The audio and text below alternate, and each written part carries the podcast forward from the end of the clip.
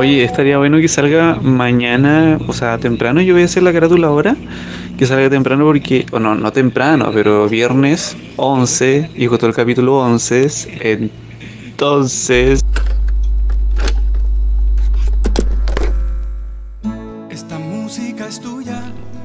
Bienvenidos a un nuevo capítulo de su podcast favorito, Para Nada Sutil. Bienvenidos al capítulo número. 11, yo era entonces. Te adelantaste, te adelantaste. Te gané, te gané, te gané. Hoy, este es un capítulo en el que mm, vamos a improvisar todo. Todo lo que salga de acá va a ser comple- 100% improvisado. Porque no preparamos nada. Pero tenemos las ganas. O Y, sea, y sí- es la idea, y es la idea. preparamos cosas, tenemos secciones, hicimos preguntas en nuestra cuenta de Instagram, tenemos hartas cositas que conversar en relación a eso. Y bueno, sí, no tenemos una pauta para este programa porque como que igual con Esteban dijimos, oye, el último programa no fue pauteado, fue una conversación así fluida y estuvo bastante bueno. Ah, me gustó mucho. A la gente igual le gustó mucho. Entonces fue como, dale, repitamos un poco esta dinámica de no tener eh, pauta y, y titulemos el capítulo con lo que salga. Sí, y final- colocamos una cuña con lo que sale del capítulo, entonces Mm. completamente improvisado. Oye, es que nosotros tenemos que tener todo planificado de antes. Todo, Mm. todo bajo control. Es que No Esteban es Virgo, Esteban es Virgo, Oye. Esteban es Virgo. Estúpida. Esteban es Virgo. Sí, lo dije que. Ah, no, si Esteban es Virgo, necesita tenerlo todo bajo control todo el tiempo. Si las cosas no están bajo control, si las cosas no están ordenadas y estéticamente ordenadas, a eso me refiero, Esteban se vuelve loco. ¡Loco! Sí, Sí. como la crisis que tuve la semana pasada. No, oye, este. mm, Quería, com- quería, antes de pasar a la sección de noticias preparadas que, que, le, que- que- le tenemos. eh, ay, perdón. Ay, Quería hacer un desahogo. Les quería, les quería contar algo. Cuenta. Bueno, lo que pasa es que eh, yo no sé si te acuerdas, Kissy, que yo el año pasado, como fin de año, había comenzado a hacer unos cuadros con la técnica de puntillismo, ¿no es cierto? Así por ahí salió un cuervo, por ahí salió una cabra. Por ahí salió un salmón. Sí, por ahí salió un salmón y, y creo que me fue bastante bien. Eh, el asunto es que de repente, no sé, no, no quiero eh, posicionarme como un gran exponente de, de los cuadros culiados que salen acá en Punta Arenas, pero eh, encuentro que muchas veces no se cuentan las derrotas que uno tiene. ¿Cachai? ¿Cuáles son las derrotas o los fracasos que uno puede tener en esos espacios en lo que uno puede decir, oh, esta es mi área, este es mi talento? ¿Puedo fracasar en esto que es tan mío? Y sí, y sí se puede, pero mucha gente no lo dice. Y yo quería comentar, es más un desahogo, creo yo, pero igual es un, poco incómodo. Lo que pasa es que mm, en, ese tiempo, en octubre, noviembre, me pidieron un cuadro con un retrato de una persona. Una persona me habló, eh, me dijo, oye, ¿sabes qué? Quiero hacerle un retrato de una amiga con la técnica de puntillismo.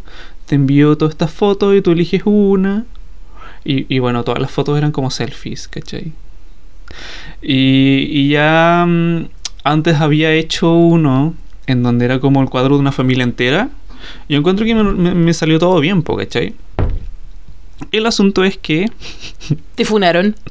no, no, como, eh, empecé a hacer este el, el- el cuadro de la familia, que me salió súper bien. Yo dije, ya voy a hacer un retrato y la cuestión. Y es por esto que no voy a nunca más hacer un retrato, porque eh, sucedió que como estaba tan lleno de, de cosas, yo aceptando mm, encargos por doquier como loco, como una persona eh, que tiene todo el tiempo del mundo, obviamente yo no, no, no, no, no, no sé hasta la fecha, yo no sé organizarme bien. Y eso es algo que yo valoro mucho de Kisiguala, que me ha dado una especie como de tips, oye, te podrías organizar así, todo el show. Lo- los domingos las Kissy dice, ah, voy a planificar mi semana y todo el show y me dices cuándo nos juntamos, ya, bacán. Eso lo encuentro muy bacán, pero creo que soy un mal Virgo. Ah, Soy- no soy- sé. soy Yo un muy mal Virgo. Discrepo, discrepo, Pero es que... discrepo. El asunto es que ya me pidieron este retrato de, de- quiero para un regalo y me salió mal. ¿Cachai? Me salió eh, le puse todo el empeño que pude. La técnica creo que no era la mejor. Yo creo que tengo que mm, claramente eh, practicar más, ¿cachai? Para poder hacer retratos, ¿cachai? Pero yo como había tomado confianza, yo te hice un gato, ¿cachai? Te hice eh, varios animalitos de... Al de- Papa Francisco. Varios animalitos de, del arca de Noé. Eh, yo dije, ya, démosle nomás, ¿cachai? Entonces, em, claro, yo le comento a esta persona, oye, ¿sabes qué me pasó esto? Estoy en el tiempo en contra. Y me dices qué te parece, si quieres lo dejamos hasta ahí. Y la persona lo vio y me dice, pucha, sabes que sí se ve medio extraño, pero igual nomás, ¿cachai? Ya. Igual nomás. Y, y cuando se lo, se lo entrego, eh, la persona se lo regala, ¿cachai? A la amiga. Y me dice después, yo, yo- a mí me da mucha vergüenza contar esto, me dice después, oye, ¿sabes que nos reímos mucho? Oh. ¿Cachai? Sabes que nos reímos mucho, pero muchas gracias por tu trabajo. La, mi amiga lo miraba mucho, lo encontró bacán, pero nos reímos mucho porque no era ella y la cuestión, pero. Y la cuestión es que. eh, ¿Cómo me tomo eso? ¿cachai? Sí, sí. ¿Cómo me tomo eso? Y, y encuentro muy bacán que tengas la valentía de contarlo ahora. Sí, y es como. Y más encima al aire, porque estas cosas, esta- estas son cosas, voy a dejar claro, estas son cosas que son nuestras conversaciones íntimas.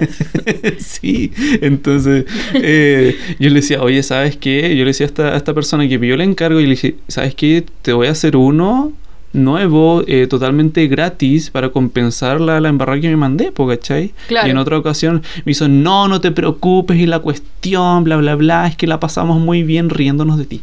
O sea, no, no me dijo eso riéndonos de ti, pero así se, así se escuchó, po, ¿cachai? ¿O no? ¿Quién se cree para burlarse de mi mejor amiga? Es, como, ok, ya eh, aceptaste el encargo, yo cedo a, a volver a hacerlo, ¿cachai? De, de otra, o quizás otras técnicas, no, no lo sé. Pero al final dice, ¿sabes qué? No, dejarlo está bien ahí, lo pasamos bien, como riéndonos del trabajo y la cuestión y bla, bla, bla. Muy lindo tu trabajo y todo el show, pero igual era como medio... Como Irónico, raro, ¿cachai? sí, era como medio... No sé, también. No me sentí tan bien como con, con- con los otros cuadros con los que yo de verdad eh, sé que hice un trabajo que, que la pasé bien haciéndolo. Eh, me, me pi- en ese tiempo me pidieron como eh, un par de retratos de gatitos y yo como, como weón, estoy pasando Sí, demasiado me bien acuerdo haciendo que, esto". pero igual pariste con un retrato de gato. sí, pero es que era todo negro. Era una, era una pantera esa wea. Pero claro, yo ahora em, eh, estoy en, en- en la parada de voy a volver a, a hacer cuadros, como, pero no con encargo, quizás sí encargos, pero de gatos, no de personas, ¿cachai? No de retratos. personas humanas no. ¿Y si yo considero a mi gato una persona? Em, es, un... Está bien. Eh, vamos. Esto es cosa tuya. Yo lo veo como. Deja de humanizar a tu mascota, Kisibala. Oye, yo no tengo gatos, ya no tengo gatos. Mis gatos quedaron en la casa de mi abuela y los extraño mucho. Soy Esteban Cárdenas y estás escuchando Para Nada Sutil. Estuve, eh, claro, de diciembre súper desanimado con, con las cosas que yo hacía por, por, ese, por el motivo que yo les estoy contando, de, este gran fracaso que yo tuve en, en mi área, que encuentro que es como una weá nomás, ahora lo veo así, pero pero por ese motivo igual dejé de hacer cosas, ¿cachai? Y ahora que estoy un poco más libre, voy de lleno a comenzar con esto de los cuadros y yo les pido, por favor, a las personas que me siguen en Instagram, Cómprenle sus cuadros. arroba Esteban Equivos, que me compartan, por favor, compartan en su historia, aunque sea yo, eh, voy a ser eh, muy feliz. Eso. Esa es la historia de mi fracaso. Pero es que, a ver, yo como que voy a recoger un poco esta actitud que estás teniendo. Lo vuelvo a mencionar. Eh, weón, yo te soy franca, yo ni cagando cuento mis fracasos en este podcast. yo ni cagando cuento mis fracasos al aire, porque puta que he fracasado. O sea, sí, igual he fracasado en otras cosas, pero ese es como el que, el que más me ha dolido, ¿cachai? y hace un par de días con Esteban Cárdenas aquí presente, eh, estuvimos conversando del fracaso. de sentirse fracasadas. Porque, bueno, sus- Sí, es verdad. em, Es verdad. me ocurrieron algunas cosas que sí me, me hicieron sentirme así por un rato.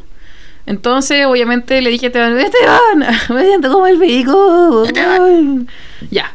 Em, y fue como, puta, es que sabes que es normal sentirse así. Estás en tu derecho de sentirte así. Mm, Todos tenemos el derecho de sentirnos derrotades, fracasades. Bien, bien.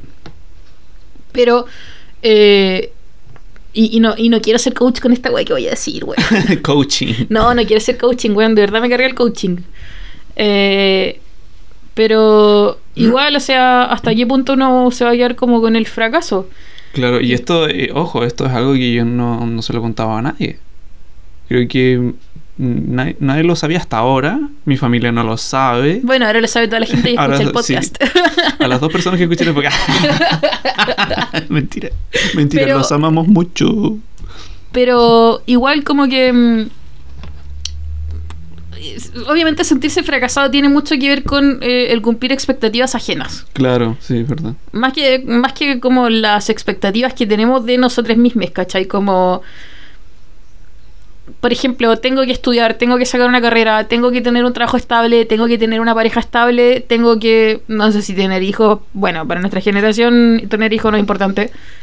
Eh, debo tener una- una- gates, mis plantas no se me pueden morir. Seguir una especie de etapas que si no las cumples a cierta edad te, te vas cuestionando como el problema es mío, estoy mal y, y te empezás a hundir de a poco y, mm, y, y quién te prepara para el fracaso también, porque es como si estamos viviendo como en un, en un mundo tan exitista que, que- que solamente se cuentan los éxitos y se cuen- el, el- el currículum es lo primero, ¿cachai? Antes Claro, de las cosas claro. que me gustan. Igual, bueno, hace unos días con Esteban teníamos una conversación porque, bueno, le estuve enseñando unas cosas a Esteban. Eh, no, no en plan de Kiss Explaining, sino como más en plan de profe. Ujú. y eh, em, llegó un momento cierto donde yo le preguntaba algo a Esteban como, mira, hagamos este ejercicio, hagámoslo así, así, eh, ¿qué te salió este ejercicio? Y Esteban tenía miedo de decirme lo que había puesto en el ejercicio. sí, porque me- cuando estaba enseñándome era como, me siento como la escuela. Ah. Y sí, entonces como que Esteban me decía, tengo esa visión del profe clásico, que si yo Mm. me equivoco, me voy a decir, no, está mal. Entonces le dije a Esteban como que, mira, partamos por el hecho de que obviamente yo soy como muy de, de ser quizá la profe que nunca tuve o la profe que me hubiera gustado tener. Entonces para mí el, el concepto de error es, mm, es un error nomás. O sea, no, Claro, no te voy a... No te voy a chicotear por esa weá, ¿cachai? No te voy a crucificar porque te equivocaste. Es porque que al los final... profes de nuestra generación eran brígidos, pues llegaban Claro, con la weá claro. y, y cállense. Oye, weá. yo tuve un profe normalista, no voy a tirar el nombre, Oye, por favor, contemos historias de profe. Profes estrictos. Ya, ¿parto yo o partes tú? Aparte tú, tu, tu profe normalista. Oh, yo tengo un profe normalista. Este viejo tenía como 70 años y me hacía clases con quinto básico, ¿cachai? Y yo era chaval antigua, pues. Entonces, este viejo, obviamente. A ver, yo cuando entré al colegio, eh, los profes ya no te pegaban. Ya. Ah, sí, pues. Solo, solo te gritaban. Solo te gritaban y una Y- vez. y un paso. Y una vez un, un auxiliar de párvulos me tiró de las mechas. ¡Qué miedo! Sí, sí, sí. Y eso fue porque, no sé, fue igual, pero una estupidez. Como que un día mi mamá se quedó dormida eh, y me levantó así y me, me mandó al colegio así como, ya, viste, te vas al colegio, lávate la cara y te vas, ¿cachai? Entonces justo ese día se le ocurrió hacer la revisión de piojos. y yo no me había lavado el pelo. Mi mamá me lavaba el pelo todos los días, pero ese día se quedó dormida nomás, pues, y bueno, fue. Claro. Y bueno. Y pasa. yo- y pasa, a todo el mundo le pasa. Ahora es distinto si mi mamá fuera una mamá cochina y no me bañara nunca, pero no, eso no era así, ¿cachai? Eh, entonces, ¿qué pasó? Este auxiliar de párvulo me soltó el pelo, me soltó la cola, me revisó el pelo. Y bueno, mis compañeros que habían pasado antes, como que le decían, ay, qué lindo tienes tu pelo, no tienes ni un piojo, está brillantito, ya, súper bien. Entonces, como que yo estaba contenta, porque pensé que cuando pasara me iba a hacer lo mismo. Ay, como te iba a elogiar. Ay, ¿qué me dirá a? Quiero que me diga que está brillante. Kissy, eres la pelinegra más linda de este colegio. la única pelinegra bonita de este colegio. Oye, porque más encima esa vieja era muy racista. Claro, la peli Y negra. La única pelinegra bonita de este colegio. Entonces, ya. eh, como que ya llegó y primero me miró seria. Y ya, no me dijo nada, me empecé a revisar el pelo. Y no, no me hizo doler nada, como súper bien. Y de repente como que dijo delante de todos, y la quise no se lavó el pelo. Y yo quedé como, "Ugh, No, ugh, ¿por qué no me elogió? ¿Por qué no me elogió? Y sí, delante de todas mis compañeras, no, la quise no se lavó el pelo. Y como que me dijo, ¿por qué no te lavaste el pelo? Y yo me quedé callada, weón. Y me dijo como, ya, habla si te estoy preguntando. Oh, Y en eso como que me agarra el pelo y me lo tira. Tampoco fue como "Ah", así como la sacudida, sino No. como que me agarró y pum, como una sacudida como piola, ¿cachai? claro, como. Oh, fuera de mi hija. Sí, po, sí, po. Fuera de mi hija ya te. Ah. Entonces, obviamente, llegué a la casa y yo, mamá, la tía me tiró el pelo. y mi mamá dejó la cagada. Mi mamá fue al colegio, con la cagada, la denunció, todo el tema. Oh. Yo me quedé Está dormida, no le puedo lavar el pelo a mi hija. ¿Tú qué te crees para tirarle el pelo a mi hija? ¿En serio fue a dejar la cagada? Mi mamá igual hizo una vez eso. Sí, mi mamá dejó la cagada esa Sí. vez, sí. Y bueno, volviendo a mi profe normalista.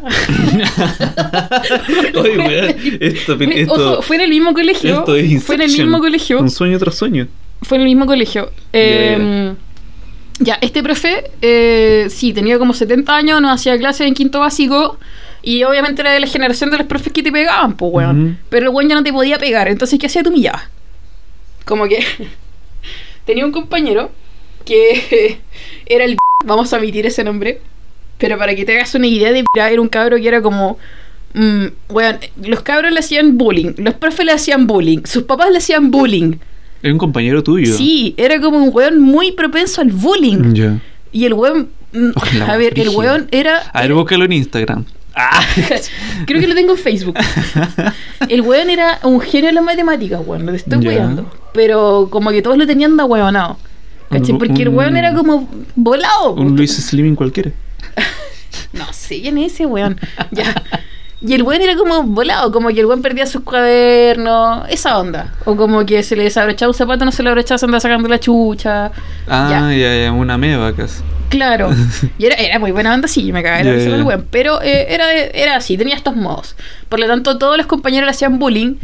Y el profe formalista, formalista, normalista, No, formalista. el profe normalista lo hacía pico.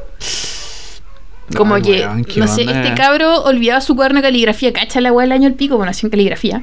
Eh, y, el pro- y como que, no sé, pues empezaba a hacer caligrafía como en cualquier hoja, así como una hoja suelta, y el profe como que mostraba la hoja, mira lo que está haciendo, mira lo que hace, porque este es tonto y la weá, ¿cachai? O como que mm, tenía otra compañera que también de repente escribía con una falta de ortografía y el viejo lo escribía con tremendas letras en la pizarra y decía, esto escribe a su compañera. Y todo, Oh. "Ja, ja, ja, ja", sí, po. Eh, y no sé, pues igual tuve un profe de música que yo no, no sé cómo este viejo, un profe de música destacado ahora y muy reconocido regionalmente. Era un coche su madre también, güey. Como que me acuerdo que igual, o sea, él te enseñaba a tocar flauta dulce y de repente, no sé, se te iba una nota, se te iba un tono y el weón como que agarraba la flauta y como que ah, la levantaba como a pegarte, pero no te pegaba. Claro, porque no, no se podía pegar, pero sí te ya puedo no, amenazar. en ese tiempo ya no. Claro, no, no se podía pegar. yo creo que sí. Pero te puedo, te puedo amenazar que.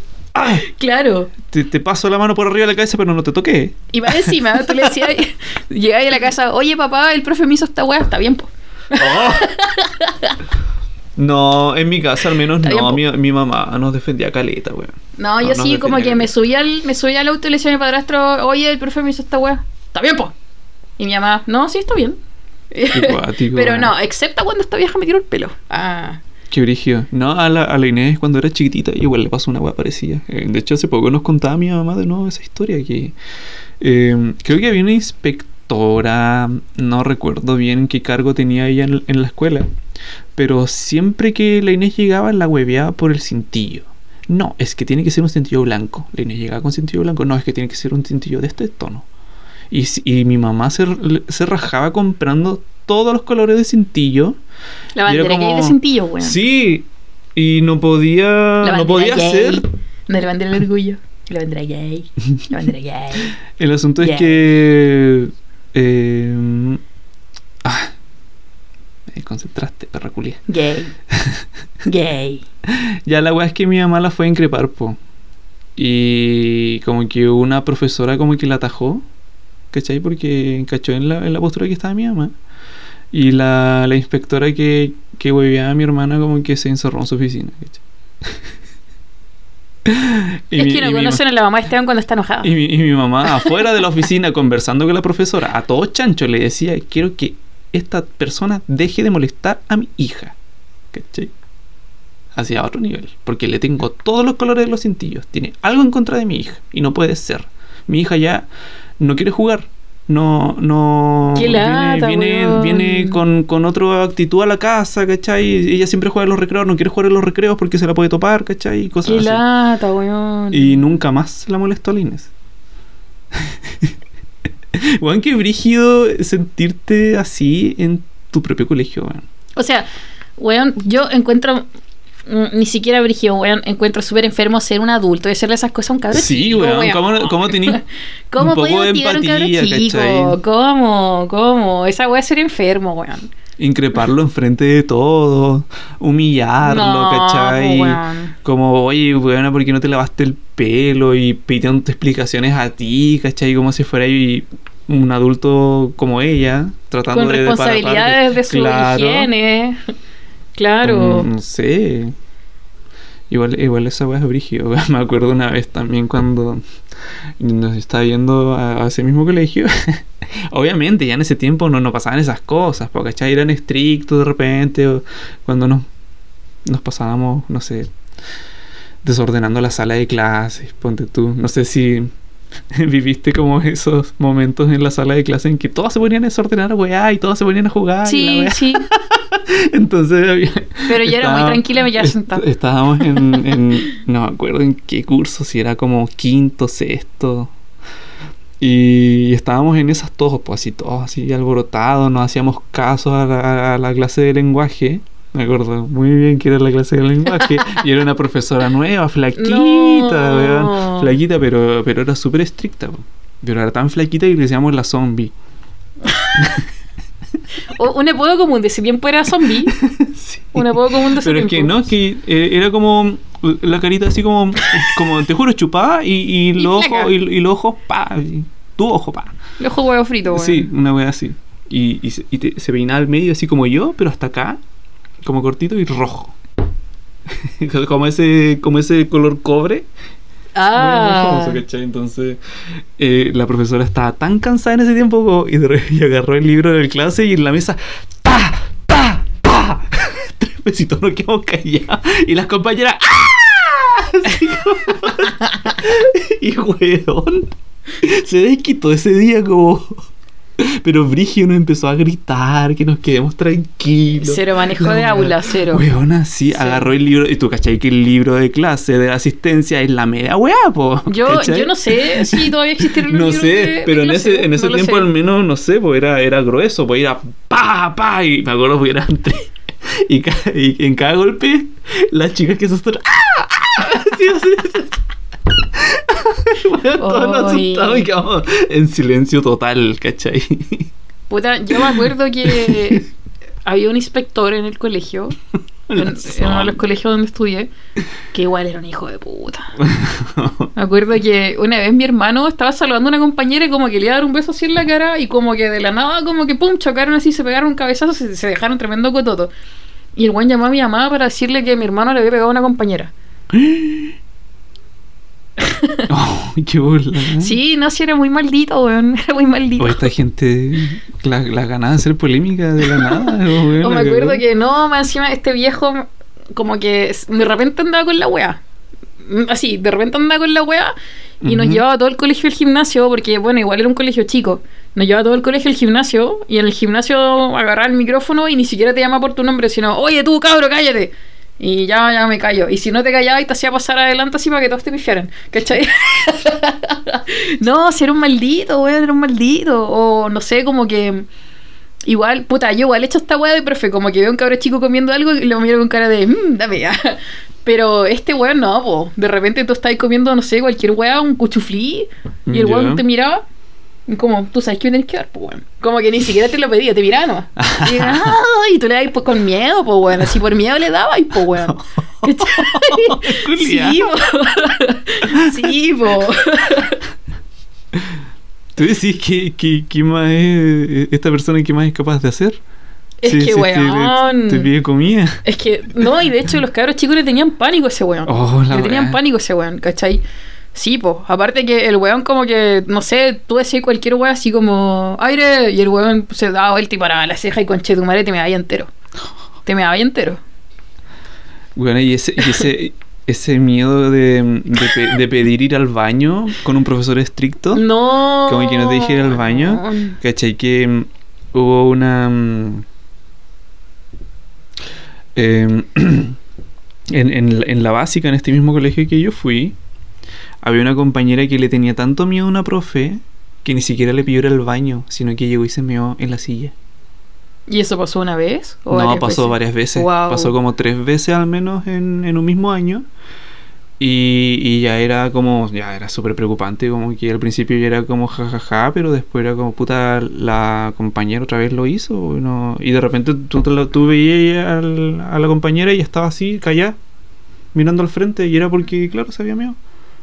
Igual es cuático porque los Sí. cabros chicos tienen cero empatía. Sí, po, cero, weón. cero, se Sí, hace po. mierda. Se hace mierda. Yo que recuerde, creo que nunca me oriné en el colegio. Tendría que preguntarle a mi mamá. Creo que nunca. No, yo tampoco me hice. un- un- mi amigo, con que nos juntamos como desde kinder hasta octavo en ese.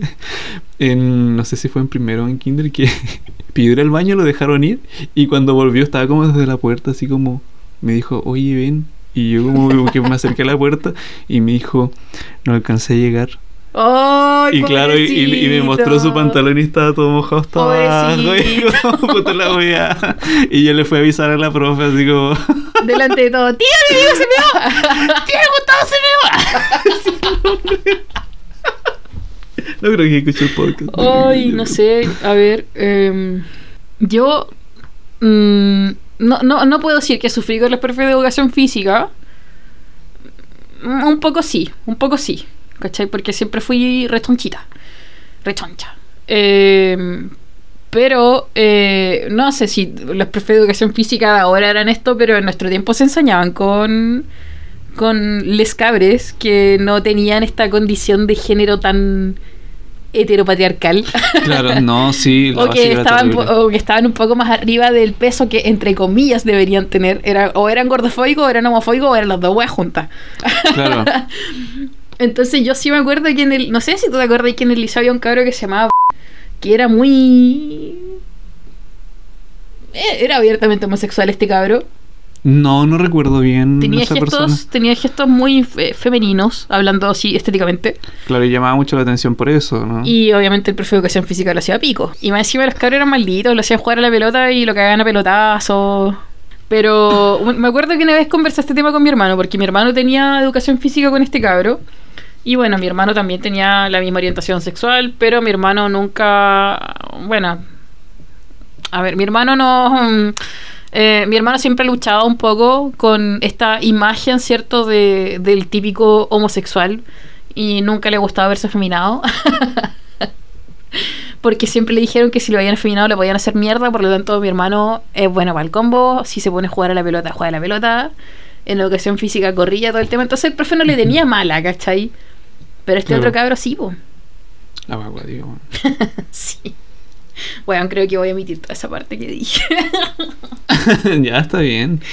El- Pasamos a la parte de las noticias. Pásame las noticias. Uh, uh, uh, uh, uh, uh. Noticia, noticia, noticia. Noticia. Noticia. Noticia. Noticias para noticia, ti, para noticia, mí. Noticia. Me tiró un chancho. Perdón. Weón, Un plato muy mal escondido. weón, en el último capítulo que subimos, en el capítulo anterior a este, igual tuve que borrar dos platos tuyos. Y Ay, uno pero fue muy estábamos tomando fuerte. cerveza. Tú estabas tomando cerveza, yo no estaba tomando. Ay, por, por, porque. Porque me había vacunado. Por miedosa. Porque me había vacunado. Andaba con la cuchara Por pegada en el brazo, yo con la cuchara pegada en el brazo y tú tomando. Magneto. Eres un X-Men. Dale, con tu noticia. Bueno, hablando sobre arte, eh, un tema que, mm, que me gusta mucho, porque obvio soy diseñador. ok, no tiene nada que ver, estoy hinchando. La profe de Eh, arte del colegio quería que fuera el profe de arte de la Universidad del Mar. Sí, la profesora de, de- de arte del, del liceo me dijo, Ay. podría eh, estudiar eh, pedagogía en arte en la Universidad del Mar. Me dijo en Que ese nunca va a cerrar, es muy buena universidad. Acreditada por 100 años. Concha tu madre, ese era el eslogan, ¿o no? Nah, no. Estamos, estamos, Estamos weyando. estamos hinchando. Pero, pero quería eh, recalcar que ¿para qué uno se esfuerza tanto de repente si uno a veces puede vender aire? Uno puede vender humo. Pero yo no sé si tú habías visto que un, art- un artista italiano vende una escultura inmaterial por 15.000 euros. El artista Salvatore Garau explicó que la escultura representa a las personas que tienen un espacio vacío. me, impresiona mucho, es como... Es cuático esta cuestión también. El artista plástico italiano Salvatore vende por 15.000 euros una escultura invisible. Es una escultura inmaterial, pero representa a las personas que tienen un espacio vacío, la reflexión sobre sí mismo y hoy en día causa escándalo. ¿Por qué no se puede vender un concepto, un pensamiento? Cuando una persona dedica un espacio a su casa vacío, esa escultura daría eh, varía dependiendo del tamaño. De tu madre le podéis poner el, el tamaño que queráis en tu casa. El- el- en el arte se deben crear estos movimientos, indicó. También dijo que soy completamente contrario al tipo de arte digital. Para crear este arte es por medio de la contaminación, por eso no estoy de acuerdo con esto. Eh, Es como ¿Cuánto por- puede porque- contaminar porque- un meme? Porque soy, porque soy ecológico, hago una estatua invisible. Por otro lado, contó que solo he vendido una obra invisible, pero en los últimos días he tenido muchos pedidos. Para espacios públicos, para espacios públicos serán 7. 15.000 euros. Yo no sé cuánto es eso en, en plata chilena. Pero... ¿Lo puedes buscar o no? Sí, de hecho te iba a decir, lo voy a buscar. 15.000 euros. Euro a peso chileno. Mm, vamos a colocar entonces 15.000 euros y es un total de, conche tu madre, eh, 131 millones de pesos. ¡Ah! Bueno, hay, hay Sí, te lo leo completo. el cómputo final. Dale, dale, Cómputo. Último cómputo. ya. dale. 131 millones 492 mil 344 con 20 centavos. Ay, Dios mío, con eso pagaría el CAE. ¿Cuántas, cuántas veces pagaría el CAE con eso? Y por, su, y por supuesto que... ¿Cuántas caes pagáis con esa wea? Bueno, em, sí, aquí te puede alcanzar para una casa. Quizá. Quizás te alcance para una casa. Una casa y el CAE. 131 millones. Quizás te, te alcance No. para un monoambiente en la renca. Tienes que decir o el CAE o una casa. ¿Ah? El CAE o una casa. Eh, yo prefiero la casa, la verdad. lo obvio. Es que, weón, necesito un techo. Podría Y- contar mi... No, es que ya, sí, después voy a contar así por qué necesito una casa propia, weón. ¿Por Sí. qué necesitamos todos una casa propia, weón? Eh, el asunto es que los chilenos y las chilenas y les chilenes no nos podemos quedar atrás con respecto a esto, porque fue todo una bomba en, en los medios eh, esta obra de arte de, de este italiano, porque una diseñadora chilena subastará una escultura invisible. Puta la weona. Inspirada, e- decirlo, inspirada, sorry, por, una- inspirada ella por el artista italiano, una diseñadora gráfica chilena comenzó a rematar la insólita subasta ¿Cuál es la bella de la buena? Partamos a eso. través de eh, calmada, calmada, a través de redes sociales para recaudar fondos y poder visibilizar una obra escondida en algún museo. La insólita subasta se dio a conocer luego de que una diseñadora chilena decidiera ofrecer mediante esa vía una escultura invisible al mejor postor. No es la primera vez que un caso como este, el escritor italiano, como decíamos antes, eh, eh, lo hizo por 13 millones. Gracias a esto, Teresa García, diseñadora gráfica, se inspiró eh, y decidió hacer lo mismo. ¡Uy, qué original que somos los chilenos por la cresta! Ella dice, Eh, por lo que pude ver los comentarios en video, todo el mundo dijo, pero si esto es lo más absurdo que hay, ¿cómo alguien puede comprar algo que no existe? Me quedé pensando, igual me hizo reflexionar esta obra, dice la diseñadora en un video. A través de una publicación en la cuenta de Instagram arroba de museo.cl, presentó su idea y le puso un precio base a todo esto. 500 pesos. Cultura Invisible. Quina. Un pasaje en Mubiga. La diseñadora explica que la idea eh, vino de convertir la experiencia eh, de venta de la venta millonaria del arte de Garau en algo para gente normal, para gente pobre. Porque no puso para gente pobre. Porque nadie pagaría 13 millones y tanto por una escultura invisible, pero 500 pesos. La escultura es única, pero lo indicado por Teresa, puesto que está hecha de píxeles. Ese es el plus que le, que le puso la, esta artista, esta diseñadora gráfica chilena. Es por píxeles invisibles. ¿Por qué me miras así? Si no lo hice yo, aquí sí. A través de, de otra publicación, García detalló que el ganador de la escultura invisible será anunciado a las 22 horas de este martes 8 de junio, que ya pasó, o sea que ya está listo, y que la última puja va, se dice puja, ¿cierto? Sí. Eh, va de los eh, 3 millones, no sé cuántos, pero no sé si esto es el monto real. Eh, asimismo, explicó que otra publicación que los fondos recaudados de la venta de la obra invisible será para visibles sobre una obra, escondida en algún museo chileno. Arte invisible por arte visible. Eh, y efectivamente se realizó, ustedes, ustedes queridos radioescuchas, lo pueden revisar en demuseo.cl y al menos en, en- una publicación sale la, mm, la diseñadora gráfica sosteniendo eh, la escultura invisible. Y dice eh, el detalle haciendo entrega de la escultura invisible digital a nuestro mejor postor Marcel que como pueden ver está feliz de haberla recibido el precio final del remate fue igual que el de Salvatore 18 eh, 18.300 eh, US es dólares, ¿cierto? Sí. Eh, 18 mil dólares, pero estos son dólares invisibles digitales. Gracias a lo que apostaron, si alguno de ustedes realmente quería rematar, lo agradezco mucho, pero fue algo que era eh, contenido, entretenido y se me fue de las manos.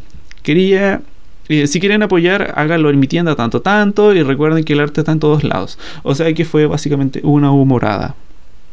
Jesús está en todos lados. Así es. Así que pueden estar tranquilos. La gente no pagó 18 eh, mil dólares por, por la escultura de la diseñadora gráfica chilena. Pero sí hubo alguien que pagó por la escultura del italiano, que fueron, ¿cuánto? Que 15 mil euros. 131 millones de pesos chilenos. Eso. Así que, ¿qué estoy, qué estoy haciendo yo eh, eh, acá haciendo cuadros? ¿Qué, qué estoy pintando yo? Podría ser cosas invisibles. Una idea. Estoy puro perdiendo plata. O sea, yo creo que igual es como. mm, Yo lo veo desde esta perspectiva. O sea, comprar una, una obra de arte, ¿cierto? Que invisible, intangible, mm, inmaterial, que representa un vacío. Es como que estás comprando nada para rellenar un vacío. Es, es la gana de la gente de querer gastar su plata. Uy, yo tengo tanta plata que tengo una gana de gastar Sí, y te van a gastar de plata. Es como, esa escultura invisible. Esa escultura invisible es mía, ¿cachai? E- Eso debe haber sido la, la, la persona que actualmente debe tener la escultura. Y yo no sé si se la habrán enviado por, eh, por correo o se la van a enviar por correo. O sea, por, por correo electrónico o por correo mm, regular. En una cajita. Mm, es que yo me acordé de otra situación que igual me dejó muy para la cagada. Eh, hace un tiempo, un, un joven magallanoide había publicado en sus historias de Instagram que por favor Farcas lo ayudara, que necesitaba Lucas para ir a ver a un artista X a un concierto. Ah, ya. ¿Ya qué artista quería ver? él? No voy a decir cuál, Porque si no, vas, vas- como que vamos a saber quién, quién fue. Ah, ya, ya, ok. Obviamente Farcas no le dio bola. Pero me dio tanto... Qué vergüenza. Pero es que al final, o Es que, sea, a ver, a ver, a ver, espérate, espérate. Yo estuve para la cagada. Estuve para la cagada con esa weá porque un año antes había estado en, en un voluntariado donde vi niños descalzos en la nieve. Y es como, weón. weón. Eh, es que con estas cosas uno dice, la plata está. ¿Cachai? la estupidez está, weón. Sí, la plata Con está esta- y la no, es que, weón, yo de verdad digo con estas cosas la estupidez está. Mm, Sí, Sí. y está a la orden del día. sí, o sea, es que podríamos considerar, Ay. podríamos considerar esto arte, arte manual o arte conceptual. Es arte neoliberal. Completamente. es arte posmoderno. Eh, claro, el postmodernismo ah, llega a estos límites como eh, te vende una experiencia que o te vende una idea, te vende un vacío, pero el talento ¿dónde está, cachai? ¿Dónde están es- eso eso eso que no sé, de repente llega un weón y te buena música este weón. Oye, oye, chico día. la gente está llegando de trabajar aquí. sí. Chico día, correo, correo, Pero que imagínate un weón que mm, correo. que hace una escultura, no sé, puede ser en madera, puede ser en, en greda, puede ser en hielo, se, se, se mata eh, una semana entera para realizar una obra y llega un culiao, concha su madre, a vender una escultura invisible di- llamándola arte, ¿cachai? Igual no me correo. Ya, esa era mi noticia. Weón, es que ah, no, yo de verdad encuentro que ya, no sé, weón, como que me explotó mucho la cabeza con la weá, como que estamos frente obviamente como... mm, mm, no sé si... es- ah, me salió un... Eh, no sé si como escupir esto así a secas. Obviamente yo siempre digo aquí, bueno, lo que yo diga no es una verdad absoluta, no. Está grabando, ¿cierto? Sí.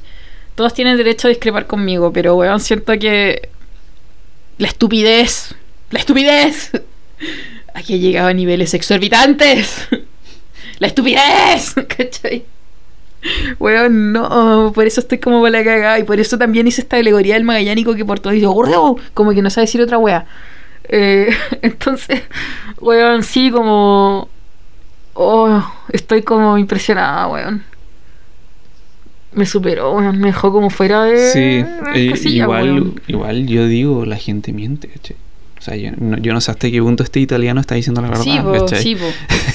Si le está agarrando las pelotas a los a, to- a weones todo que el mundo, ¿cachai? Es eh, claro, es...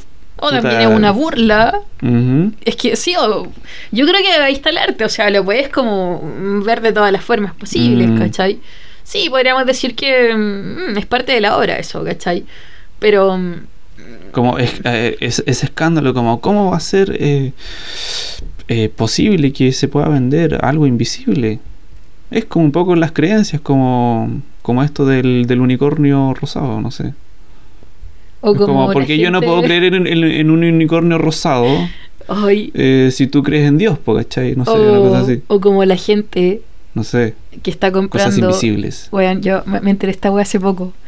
Quizás muchos radioescuchas ya lo saben. ¿Qué? Pero eh, tengo un roomie que es informático. Y el otro día estábamos conversando y me decía, ¿sabes qué? Eh, estábamos hablando de los bitcoins, de Bukele, ¿cierto? De, de todas estas monedas virtuales, ¿cachai? De todas las criptomonedas. Entonces me dijo, ¿tú me creerás que ya existe una ciudad virtual intangible? Es virtual. Ah, Y que la gente está comprando terrenos por millones de dólares en esta ciudad virtual. Y están invirtiendo en inmobiliaria de una ciudad virtual por millones de dólares. no. Porque en un tiempo más, la realidad virtual obviamente va a avanzar. Qué. Tú vas a poder caminar por esa ciudad, vas a poder acceder a servicios en esa ciudad, todo. Y hay gente que se está comprando casas, departamentos, edificios, terrenos, todo, e incluso terrenos en los cementerios para poder habitar esta ciudad y que más adelante no les cueste tan caro. Ay, qué heavy. Una wea que no... Y es como, eh, ¿y esta ciudad es en la red? Sí, es la red. Oh. Pero obviamente con la realidad virtual se quiere hacer tangible más po. adelante, se tiene el proyecto de hacerlo tangible, ¿cachai? Oh, la sí, loca, quedé para la cagada con esa wea. Porque igual me decía como que dentro de todo el espectro de la realidad virtual, ¿cierto? Hay una aplicación que, que te vende superhéroes. O sea, Ya. tú te pones estos lentes, ¿cierto? De realidad virtual Sí. y ve al superhéroe de tu, de tu tamaño. ¿ya? Entonces decía que eh, sacan como una sola versión de, de cada superhéroe, ¿cachai? Y que salió una Mujer Maravilla que no sé cuántos millones de dólares costó y lo compraron, weón. Así como para ver a la Mujer Maravilla en realidad virtual. Pagáis millones de dólares por esa wea, ¿cachai? Como, qué mierda, qué mierda. Qué heavy. Sí, weón. ¿Ese es el cielo que todos dicen? Ese es el. Ay, weón, no sé. Podríamos tener un capítulo sobre transhumanismo. Wow, wow, wow, wow. Sí. Sí, sí. Porque creo que no sé qué estudio de, de qué fuente, pero lo voy a buscar y se los voy a traer. En que habla que las probabilidades de que la realidad que todos percibimos ahora como realidad, o sea, yo, yo toco esto, yo sé que es real, eh, las probabilidades de que esto sea una especie de... mm, ay, ¿cómo es que se dice? Eh, ¿cómo, cómo- cómo es que se dice que hice esto de... mm, una simulación? Ah, ya. ¿Una Matrix? Sí. Hay un estudio que dice que las posibilidades de que esta realidad sea una simulación es de un 40%. Y es una cifra preocupante. Ya, pero es que esa weá es un concepto platónico, pero. Milenios de historia. Milenios arrastrándose. No. O sea, para mí que obviamente estudio algo relacionado con, con filosofía, Puede ser, sí. no es un concepto nuevo, no es una discusión nueva. Eh, esto de preguntarse si estamos en una simulación o qué tan real es lo que yo estoy viviendo, lo que estoy tocando, o si es mi percepción, o si algo más me hace como pensar que esto es real, como... mm, no sé, ahí me quedo. como que no, no para, para mí no es una percepción nueva, o, o no es una idea nueva, ¿cachai? Como que ya Pero discutí con, con, con- o sea, entiendo que, que puede ser en el ejercicio de la filosofía, pero estudios, ¿cómo, no sé, ¿cómo se puede estudiar eso? Es que al final, a ver, mm, no es que no es que diga como así ya no había estudiado a lo largo de la historia, sino que finalmente como que cada hijo de su tiempo, y cuando digo hijo o hija de su tiempo, es como simplemente nos vamos adaptando al contexto histórico, social, político, etcétera. Puta, acá me está saliendo la prefe historia, weón. Pero al final cada quien trata de explicar su realidad de acuerdo al contexto que está viviendo. Claro. Por ejemplo, había un griego, ¿cierto?, que era Demócrito, que el weón planteó el tema de los átomos y lo que hizo fue picar una piedra, ¿cachai? Hasta que esta piedra ya era indivisible, ya estaba hecha polvillo, como que ya no se podía dividir más. Y dijo, bueno, finalmente todos tenemos esto que se llama átomo, ¿cachai? Esta parte que es como ya Claro. indivisible, porque al final cada generación eh, intenta demostrar las cosas a- eh, adecuándose, ¿cierto?, a, a su percepción de mundo. Y finalmente un estudio hoy en día es lo que se termina adecuando a nuestra percepción de mundo. Cuando te dicen un estudio eh, planteó esto, significa que eso es válido. Tiene mayor credibilidad, pero ahora tú no sabes en qué se basó ese estudio, cuáles fueron como la- la- eh, los márgenes teóricos del estudio. Entonces como que igual obviamente entra toda una discusión ahí. ¿Qué tan real es ese estudio? ¿Entiendes? Claro. Eh, sí, entiendo. Es un caldo de cabeza. Sí, pues por eso, es un caldo de cabeza. ¡Ay! ¡Sáqueme de aquí! Yo, ¿sabes qué? Hace poco le estaba haciendo un- una clase de reforzamiento de filosofía, ¿cachai? A alguien que nunca había tenido como clases de filosofía duras, ¿cachai? Eh, y llegó un punto donde esta persona me decía como estoy desesperada, como que necesito parar así, como que no... Como que me estoy, me estoy cuestionando muchas cosas, ¿cachai? Cosas que no me había cuestionado antes y necesito parar un rato. Y fue como, puta, weón, sí, yo igual me acuerdo que mis primeras clases de filosofía duras era lo mismo, weón. Era una weá desesperante, eran cosas que no me cuestionaba y me las tuve que cuestionar, weón. Me tuve que cuestionar lo incuestionable para mí. y ya como que pasé como al lado prohibido de mi propia vida. Claro. Eh, claro, estudiar filosofía también es un proceso personal, ¿me Mm. entiendes? También como que te deconstruyes de, de muchas formas, te replanteas muchas cosas, Qué te cuestiones heavy, muchas cosas, replanteas tu vida un mal completamente. viaje, pero asqueroso. Es que sí, pues las primeras clases de filosofía siempre son un mal viaje. Después ya te acostumbras a ese ritmo y como que ah, ya es como que no te calientas tanto la cabeza. Pero yo creo que los primeros tres años estudiando algo relacionado con filosofía o donde tengas ramos de filosofía dura, pasa esto. Mm. Pasa esto. Incluso como que todos pasamos por una etapa media nihilista. Pero después obviamente te, te va moldando al- a, lo, a lo social nada más. pues, o sea, te das cuenta que, que de alguna u otra forma tienes que sobrevivir dentro de este medio. La locura. Sí. Esto es una locura. La Kissy está dando clases, por si acaso le quieren preguntar a ella por interno. Pasamos el dato. Sí, estoy dando clases eh, de historia y de filosofía. Eh, también estoy dando clases de epistemología, para, o sea, como para ramos así más o menos. Si tienen como los lineamientos del ramo, encantada les hago clases particulares. Sí, Kissy, Kissy Wala, gran profesora. Sí, no sé, no sé qué tan buena profesoré, pero, pero bueno, hoy día me habló una alumna que, bueno, le he hecho clases particulares los últimos tres años. y, o sea, le he hecho clases particulares tres años. Eh, y siempre, fin de- siempre me habla en esta fecha porque siempre en esta fecha es cuando peligra en historia y ahora pasó a la media. Por lo tanto, me escribió para decirme, tía, ¿me puedes hacer clase de filosofía ahora? Y yo como, ay, estoy tan grande. Ya. Ah. ya, démosle con clase de filosofía. Eh, sí, Qué bacán, qué bacán que estés haciendo lo que te gusta, man. Ay, so- sonó como tan resignada esa weá, Esteban. ¿Por qué? Qué bacán que estés haciendo lo que te gusta. ¿Por qué? Mi tono de voz. no te- No, sonó muy resignado. Soy Kissy Wala y estás escuchando Para Nada Sutil. Esteban, no sé si tú recuerdas al obispo Durán. Eh, mm, no. Ah, uno, uno medio peladito, chiquillo. Uno chiquillillo y de pelo así blanquito. Ya. Ya, sí, sí, sí, no, no, no es pelado. Es que pareciera que fuera un. un. una manta. Se parece como a Pimpón el viejo sí, sí. Ya. De, de ahí nació Pompín. Puta, weón. Ya, ya, ya. ¿Por no. qué tenéis que sacar a Morandé? No, weón, este podcast no es para hablar de Morandé. Te vais funado, te vais funado. Para hablar de Vuelva- Morandé. que vuelva Morandé con compañía.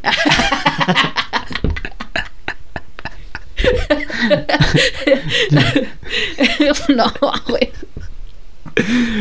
Ay, Dios. Ya, eh, bueno, el obispo Durán, ¿cierto? Era bastante polémico porque mm, hacía lo que quería en su iglesia, se quería divorciar de su esposa, que era la pastora de la iglesia. Eh, y eh, Pero no es que lo- los obispos no se divorcien. es que, es que voy a contar un poco la polémica, claro. esta Sí, sí. polémica para introducir a- hacia dónde va esta noticia. Ya, eh, el obispo Durán tenía una concubina. En la Biblia se menciona muchas veces el concubinato, ¿cierto? Como eh, tu amante. ¿Ya? Y tú Oh, mantienes a tu concubina. Es como si fuera tu segunda esposa, pero no es tu esposa, es tu concubina. Entonces, ¿qué pasó? Eh, el pastor Durán o el obispo Durán se quería separar de su actual esposa. ¿De quién era su actual esposa en ese entonces? Eh, Y, pero espérate, el obispo, pero es obispo mm, católico, cristiano Evangélico. católico o cristiano evangélico. creo que Ah, metodista. El obispo Durán. Eh, entonces, bueno, quería Para separarse de su esposa, que era la pastora de la iglesia, que tenían una congregación bastante grande, ¿En, que eran, en serio tenía concubina? eran obispos a nivel nacional, y sí, este señor tenía una concubina. Ah. Y se, di- quería, y se- de hecho se divorció, creo, y se casó con su concubina. Entonces, obviamente, la iglesia le pidió el cargo. Y dijeron, pastor, usted tiene que renunciar, obispo, usted tiene que renunciar porque usted está en adulterio, eh, usted tiene una concubina, se va a divorciar, eh, y O eso sea, no este- representa lo que nosotros como que practicamos, o, O sea, credo. prácticamente este weón tenía una relación poliamorosa. Sí, Oh, qué guático. Claro, ellos nomás pueden tener una relación poliamorosa. obvio, obvio, obvio. Obvio. Su madre. La wea cuática. Entonces, ¿qué pasa? Eh, el obispo Durán, este señor bastante polémico, eh, tiene un hijo que este hijo es diputado. Y hace un, par de días, el martes eh, 8 de junio, fue noticia que eh, el diputado Durán hizo una reflexión, Ya. ya tras el anuncio de Piñera, ¿cierto? Del matrimonio igualitario. A, pro- a propósito, un chiste de este anuncio de Piñera. Pero bueno, el obispo Durán hizo una reflexión y preguntó, ¿por qué un hermano no puede casarse con su hermana? Ahora, Concha tu madre. vamos a poner un poco en contexto. Porque esto eh, estuve, estuve siguiendo y revisando la noticia. y eh, hay algunos que dijeron que lo dijo con, con un tono irónico, con tono talla, otros que se lo tomaron en serio. Ahí, bueno, eso ya a la interpretación de cada uno. ¿Ya? Y aquí dice, le- leo textual. ¿Por qué un hermano no se puede casar con su hermana? Con esas palabras y en tono irónico, el diputado Eduardo Durán quiso justificar su visión sobre el matrimonio igualitario del gobierno de Sebastián Piñera. Así, el parlamentario de Renovación Nacional dijo en CNN Chile que, abro comillas, el matrimonio como está es un contrato. Quitémosle la parte sentimental que de alguna forma influye. Pero es un contrato civil que se establece entre un hombre y una mujer por, por tres motivos.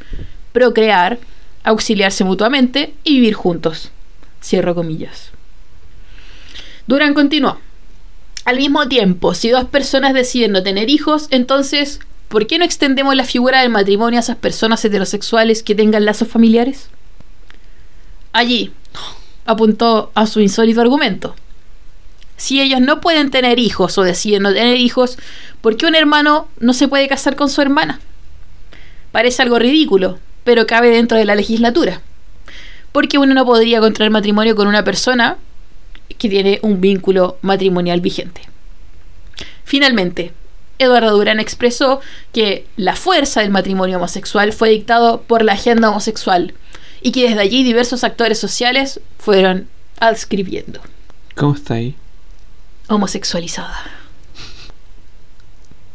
¿Cómo, cómo atacáis esto? Es como caballero, o sea.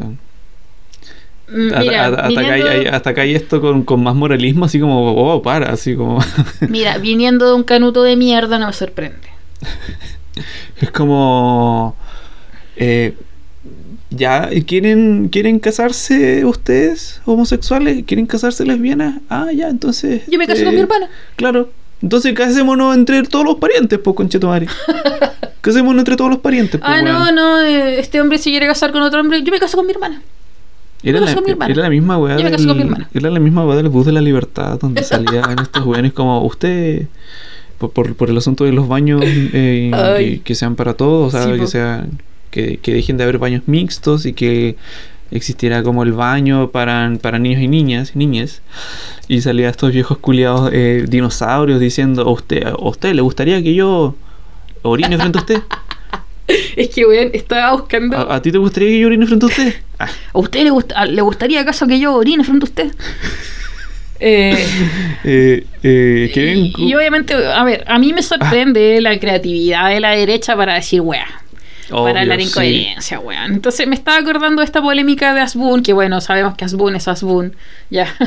Toda la rama Asbun. No, no, bueno, no, no les quiero meter a todos en el saco, no conozco a toda la familia Asbun, perdónenme por esa weá. Pero si hicieron los Asbun famosos por culpa de Asbun, Son bastante famosos por ser unos sacos weá. Una- unas empanadas de wea, ¿ya?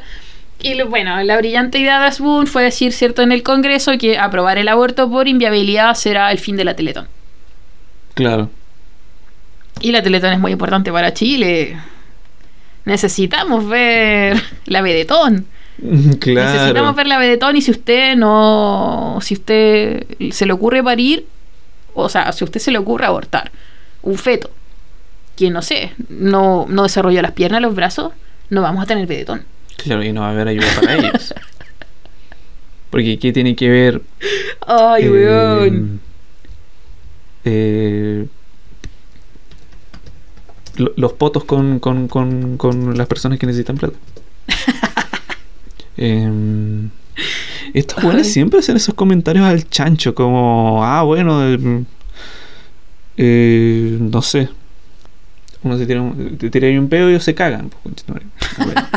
Con tal de que de manchar igual un poco como todo esto que, que se quiere realizar, que al final el matrimonio igualitario, por mucho de que hayan homosexuales, lesbianas que, que no se quieran casar, es por un asunto netamente de igualdad de derechos nomás, ¿cachai?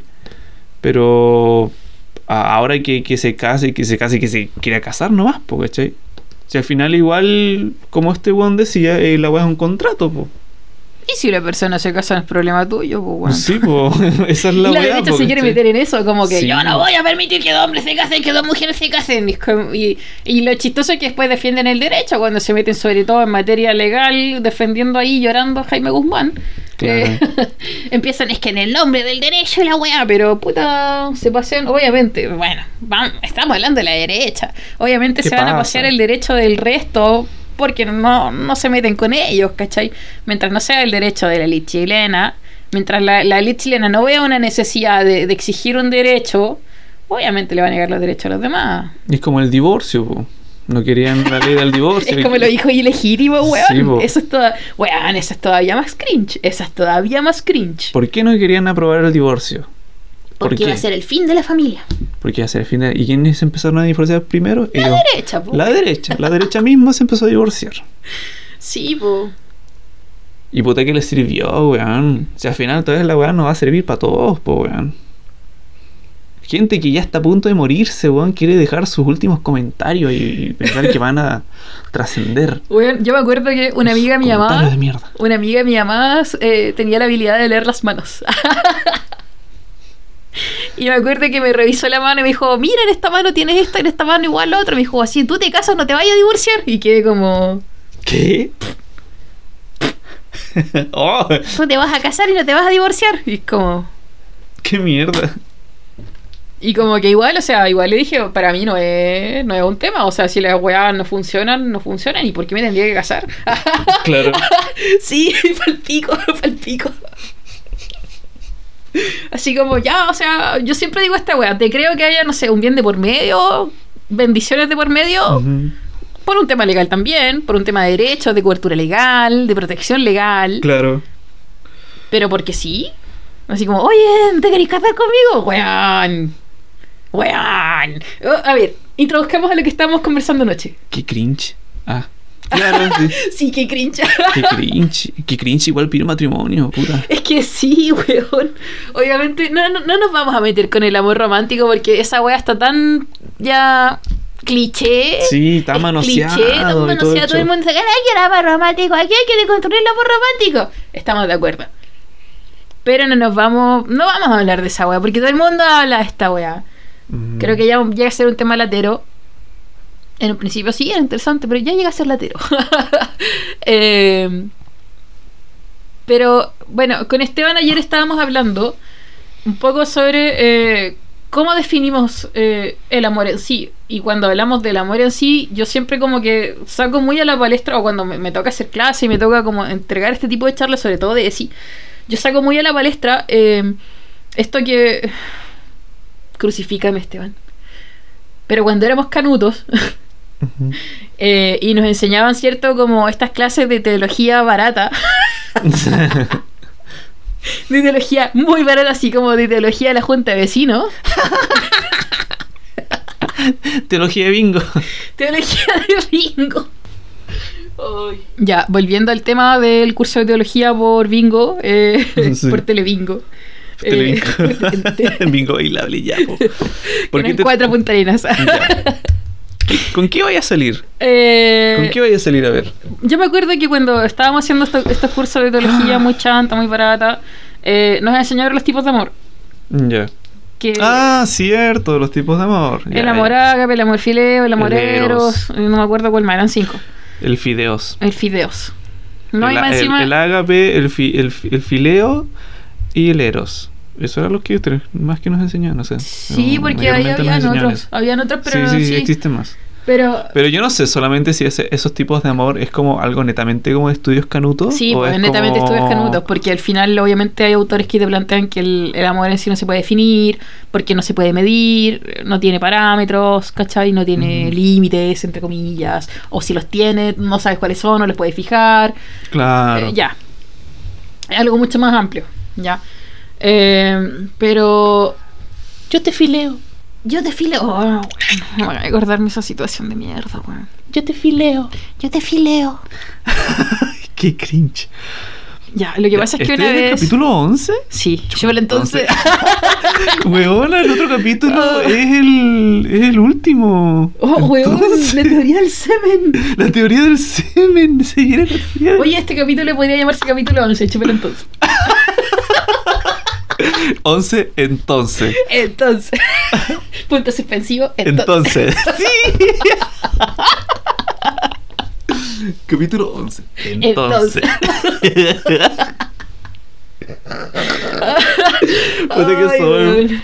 Puta que nuestras tallas son tan de 15 años. Que la cresta tan. Ay, weón. No, pero. weón. No, no. Ya.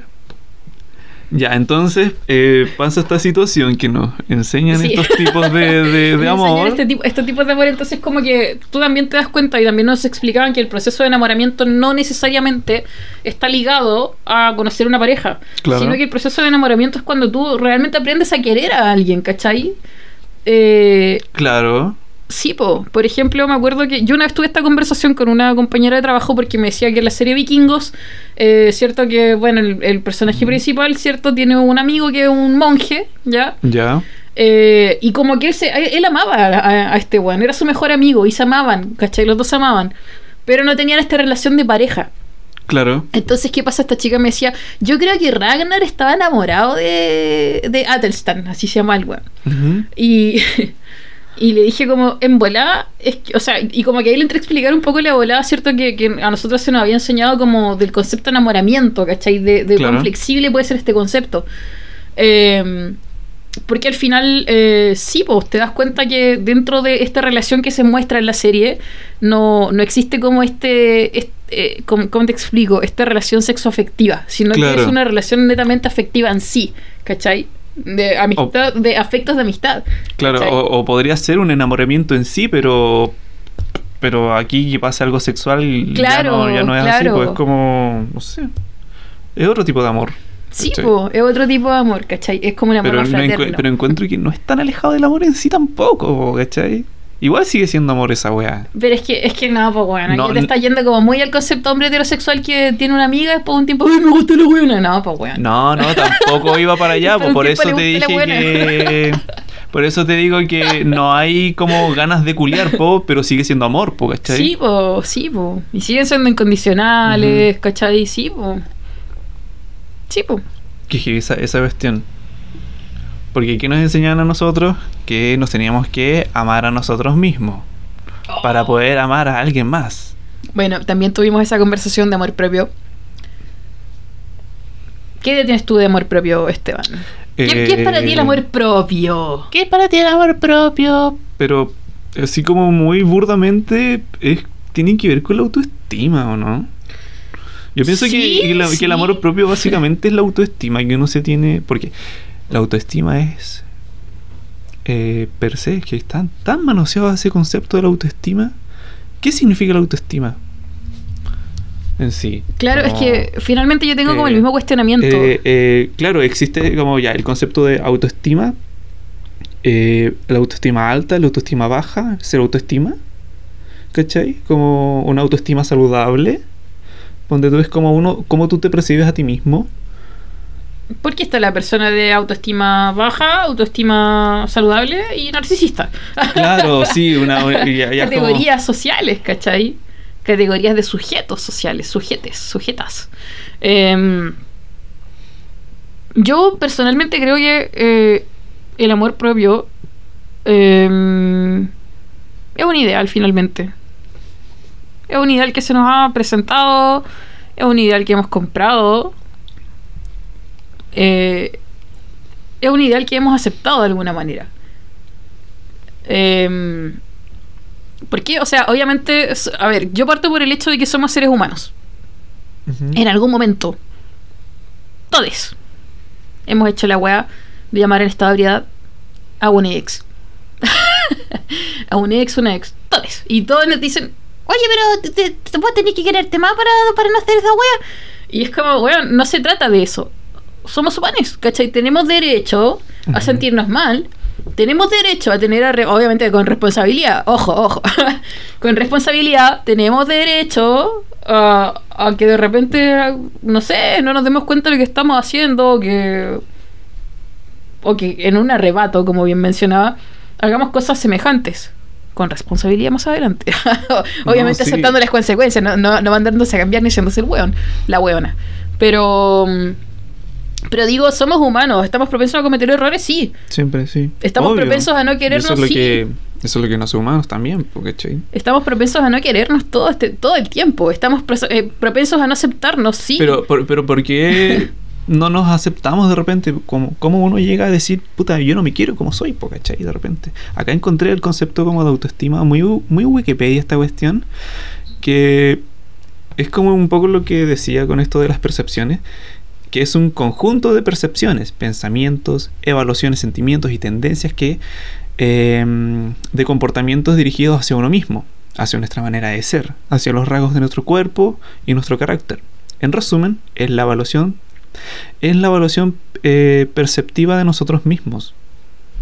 Eh, cuando nosotros tenemos mala autoestima o la autoestima baja o la autoestima a la mierda es cuando nos, nos empezamos a comparar con el resto, con los estereotipos, con cuerpos hegemónicos, ¿no? Eh, Yo creo que ahí empie- empieza como un poco a quedar la cagada, ¿cachai? Porque quizás en nuestro entorno, en donde nosotros nos sentimos aceptados, ¿cachai? Donde está este núcleo familiar o estos núcleos de amigos, ¿cachai? Donde no nos andamos, qué sé yo, cuestionando cómo somos, qué sé yo, porque por algo eh, está, está la amistad, por algo está la familia, no sé, de repente. Pero, pero surgen estas cosas de los estereotipos, no sé. O el compararte con el resto, ¿cachai? mm. Eh, yo creo que ahí comienza la, la weá, porque ¿cachai? Cuando decís, puta, eh, parece que no estaba tan cómodo conmigo mismo, pero fue porque, por, por un, por algo externo, ¿cachai? Es que mira, mira la situación que estaba pensando. Eh, obviamente, en algún momento, la gran mayoría de las personas van a parar a terapia con un psicólogo. En algún momento. en algún momento de nuestras vidas tuvimos contacto con un psicólogo o psicóloga, haya sido bueno o malo, bueno, eso es otra cosa. Eh, y obviamente tiene mucho que ver con este concepto de autoaceptación. También con el concepto de culpa. ¿Qué pasa si yo no me acepto porque me mandé muchas cagadas? ¿Qué pasa si no me siento aceptado porque la gente me reconoce por las consecuencias de mis cagadas? Por ejemplo, una persona que estuvo presa. Entonces, eh, sí, yo creo que... Sí. eh, ¿cómo, cómo le dices a una persona presa, weón, quiérete un poco? claro, es quiérete que, un poco. weona brilla. brilla, weona, brilla. Obviamente esa gente sí, no, ¿para qué andar con weas? Se lo dicen. se lo dicen. Claro. Y ahí también hay mucha gente que finalmente se arma de valor, ¿cierto? Y, y termina enfrentándose a esta sociedad que, que tiene mucho... que te pone mucha expectativa por delante. Y son expectativas externas. Ni siquiera son expectativas que tú vayas adoptando, sino que finalmente van moldeando tu comportamiento. Mm, Ya. Y por eso también a, a, a, cierto las personas que están privadas de libertad se les dice antisociales. Porque no han aceptado las expectativas de la sociedad. ¿Cachai? No las han aprendido para sí mismas. Entonces, eh, puta, volvamos al tema del amor propio, ¿cachai? Qué heavy eso de, de, o sea, de estar un poco eh, fuera de los parámetros de, de lo que la sociedad te exige.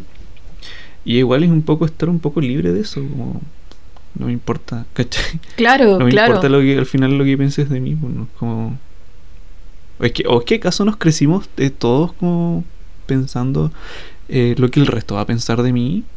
O sea, hasta, hasta la altura sí, pues, o sea, yo todavía he escuchado como familiares como, no, pero ¿qué va a pensar el resto? Es como, ¿en serio todavía te preocupa lo que vaya a pensar el resto? La señora que me rienda nos tiene prohibido tomar copete en la casa, no porque nos vamos a curar, sino porque cuando pase la basura y vea botellas, van a pensar que ella que ella fue, que ella fue, que Sí. ella es el alcohol. No, y porque igual esta señora es de esa- eh, señora antigua, pues ella piensa que uno se toma un copete y se agarrará a combos con, el- con los demás. Pero uno se toma una cerveza va a salir a apuñalar a alguien. Eh, yo, yo desconociendo completamente el tema sobre la autoestima, eh, eh, tiene que ver, o sea, tiene el ego es otra cosa aparte de la autoestima, ¿no es cierto? Mm. El yo. Mm, mm. Sí, po, o sea, yo yo creo o, o he escuchado por ahí que, que hay personas que tienen el ego a la mierda, pero la autoestima baja, pues, ¿cachai? ¿O no? Ay, Puta, estoy. ¿qué pasó? estoy así. Así, así, de llamar a mi amiga que es psicóloga. ay, ya, pero... No, no, mejor no, mejor no. Dejémoslo para otro capítulo. Sí, porque dejémoslo no, para no- otro capítulo que, que una, una psicóloga, un psicólogo nos Sí. explique esto, la diferencia entre el ego y, el, y, y autoestima. Pero eh, anoche igual conversábamos con Esteban, eh, de repente, ah, bueno, a mí me ocurrió una situación, ¿cierto? Eh, donde me di cuenta que estaba teniendo algunos comportamientos eh, no tóxicos, pero sí me di cuenta que estaba teniendo algunos comportamientos quizá algo, un poco patriarcales. ¿Ya? Pero son comportamientos que obviamente... eh, Es porque nos criaron así también. Claro, es porque nos criaron Como- así, es porque vamos obedeciendo cierto un contexto social, todo el tema, y cultural. Eh, entonces, ¿qué, pasé- ¿qué pasó? Me sentía muy perdedora por, por algo que pasó, ¿ya? Por un conflicto social. Eh, No, no, no me peleé con nadie, pero, pero sí... Le pegaste un paco. No, no. ya, pero sí, pero sí tuve como problemas con algunas dinámicas sociales. Finalmente me sentí muy frustrada por esto. Y Esteban me dijo, mira, esto que tú estás haciendo es una práctica súper patriarcal. Y en ese momento como que, ¡pum!, se me prendió la ampolleta y fue como, puta, Uy, weón. Esteban, el gran aliado. Esteban, el gran aliado. feminista. No, pero fuera... haciéndote mansplaining. No. No. Ya, yo, yo dije esto antes en otro... Vamos a aclarar esta wea. Vamos, vamos a dejar clara esta wea. Para mí Esteban no es hombre ni es mujer. Esteban, es nomás. Esteban. Así que si va a ser un splaining, va a ser un Esteban splaining. Un Esteban splaining, sí. Sí, ya. Un Esteban el que dibuja splaining. Entonces, eh, estábamos conversando con Esteban, ¿qué pasa cuando tu ego... Porque muchas veces se tira esto de que eh, baja autoestima, alto ego, una cosa así. No sé si hay escuchado como esa relación de Sí, que la sí, sí, persona que tiene la autoestima baja tiene el ego muy alto, ¿ya? Claro. Eh, ¿Y qué pasa? O sea, obviamente eh, me frustré por una situación que finalmente alimentaba mi ego. Esta situación no me resultó como yo quería. Y Esteban me dijo, te estaba comportando patriarcalmente. Es una práctica patriarcal lo que estabas haciendo. Ya. Claro. Y le dije, Somos "Puta, víctimas del patriarcado". Sí, tenías razón. Y en ese momento como que le dije, weón, igual como que las expectativas sociales en relación a, a este tipo de, de temas eh, te exigen cierto comportarte de, de tal o, o cual forma. Eh, y muchas veces llegar como al proceso de construcción, de ser au- autocríticas, ¿ya? Eh, duele. A, a cagar, que sí. Duele. po, Que... Porque ¿A anoche... quién no? ¿A no Anoche me vi encerrada después de esta conversación. me vi encerrada pensando en esto, como, ¿y ahora cómo me planteo? Ahora, Claro. ¿cómo me paro, cachai? Frente, no sé, frente al- a las cosas o a las situaciones. Porque siempre me he parado de esta forma ante este tipo de situaciones. Siempre he actuado de esta manera, siempre he tomado decisiones en base a esto. ¿Y ahora cómo lo hago? ¿Qué herramientas tengo a la mano? y en un momento como que me dije a mí misma, no, bueno, tengo que demostrar que soy inteligente. tengo que demostrarme a mí misma que soy inteligente. ¿Y cómo lo voy a hacer? Voy a buscar la forma no patriarcal de comportarme y de alimentar mi ego. la wea enferma. Es que al final creo que uno tiene Ay. que. mm, Puta. Eh, Es que igual creo que somos hijos de la ansiedad, ¿cachai? Uno quizás quiere un poco las cosas más inmediatas. Pero. Puta, como decías en delante, como. mm, estamos viviendo en esta época, quizás queremos ver cosas más inmediatas. Vemos gente que, que es súper exitosa, ¿cachai? Pero no sabemos eh, las cosas que tuvo que pasar después de ese éxito, no sé. O, o quizá cuál es la careta que está mostrando esta persona, qué es lo que realmente Claro, vive esta persona a porque- diario. Porque siempre en redes sociales vemos las cosas buenas, ¿cachai? ¿Quién, quién, quién publica cosas malas en redes sociales? Yo. Publica cosas negativas. Nosotros ya, pero es De que... hecho, de- es chistoso porque yo ocupo mucho mis redes sociales para despotricar y hay mucha gente que me dice, oye, tú nunca comentáis nada bueno, te pasan puras guay. Es como, no, weón, me pasan weas buenas y soy muy feliz con eso, pero no le comparto lo bueno. eso me lo guardo para mí. Y lo guardo para mi gente más cercana, ¿cachai? Claro. Pero, Pero yo creo que los influencers no se permiten tener eh, publicaciones con connotaciones negativas, ¿cachai? Como... Claro, claro.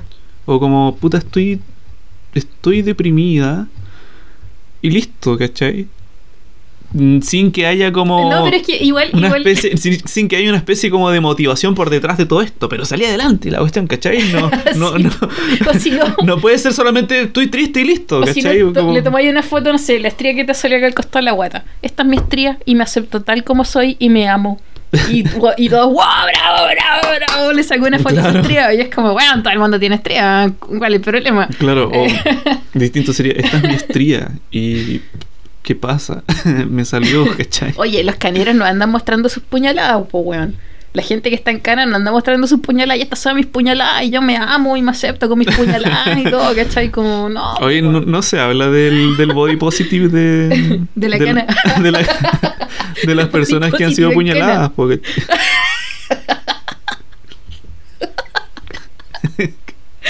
Ay, el body positivo en cana, weón. Concha tu madre, güey. Bueno, el asunto es que, bueno, igual estábamos hablando un poco de eso en delante, eh, hace, hace rato.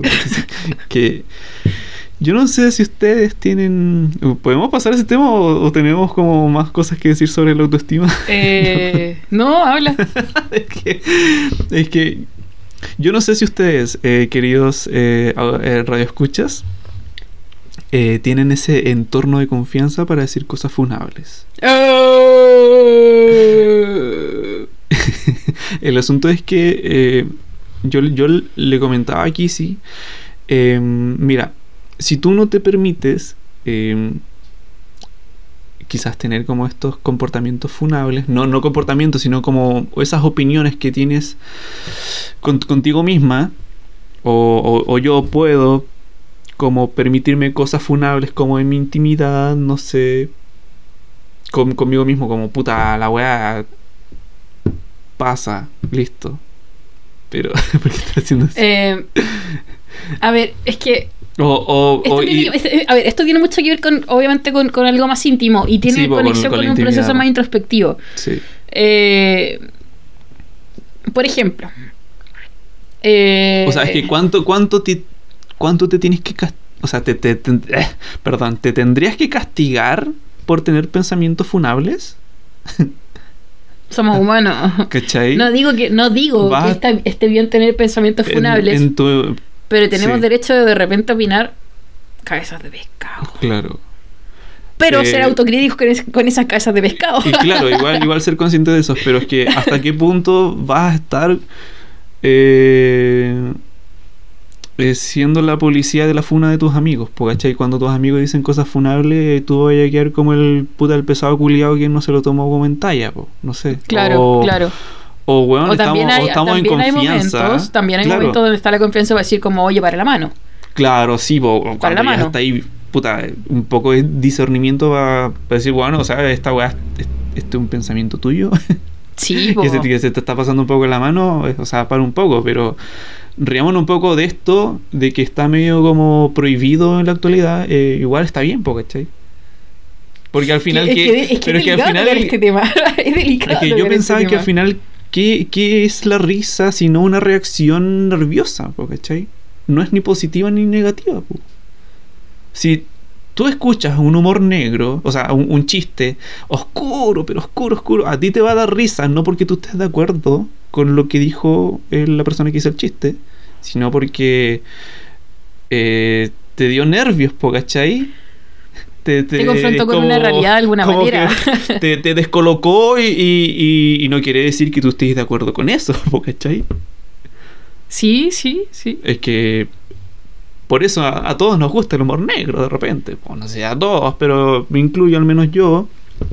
Al menos mi círculo de amistad está muy familiarizado. O sea, no muy familiarizado, sino que es como.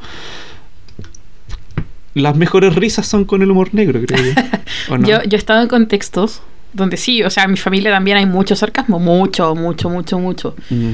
Pero sí he estado en contextos, sobre todo, bueno, una vez una ex me presentó a su familia, fui a cenar y empecé a tirar tallas. Tallas negras. Y su familia no era de humor negro. Y fue muy incómodo. wow. Qué incómodo. Qué incómodo decir, bueno, tengo la talla buena. Es oscura. La- eh, eh, llegó el momento todos me están escuchando, la digo. Y, Y me no, crucifican. Y, y no, y no había agua en la piscina. Y te lanzáis nomás. Se no lanzaba había a la piscina, no había agua. Y no había agua. Y se, y se pegaba el guatazo. Y se lanzaba de cabeza. De cara. Rojeando la cara de la vergüenza. Sí, po. Ay, qué brillo esa wea. Igual me pasó. Creo que he incomodado a varias personas por. Por ejemplo, hacer chistes de mi papá muerto. Y no todos están preparados para escuchar chistes sobre. sobre yo siempre, yo cuando tiro chistes de padrastros violentos, todos se ponen serios. O como que nadie se ríe. Cuando tiro chistes de padrastros violentos, todos serios. Oh, la.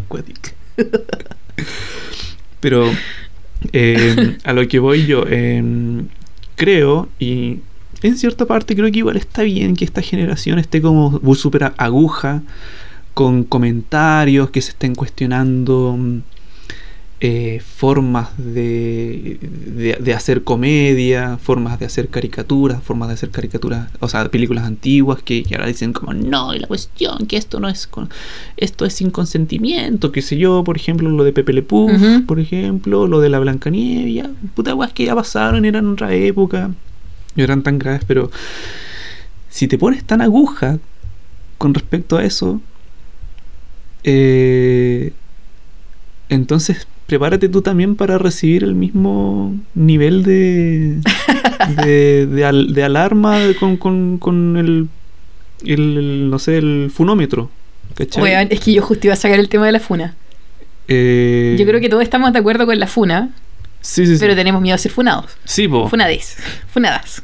Sí, a- eh, por ejemplo, me, ac- me acordaba, eh, antes de comenzar, o sea, antes de, de seguir, con- eh, me acuerdo, para ilustrar eh, mi idea, es que cuando yo estaba en casa de Dios eh, con un amigo, fuimos a, mm, a ver a una, otra, un matrimonio que también era de casa de Dios. ¿Ya? Y resulta de que había otro matrimonio también, que era como más antiguo este matrimonio, así como que están eh, los cuatro cenando y nosotros llegamos. Y nos pusimos a echar la talla con, con los dueños de casa, porque eran nuestros amigos, porque echáis la...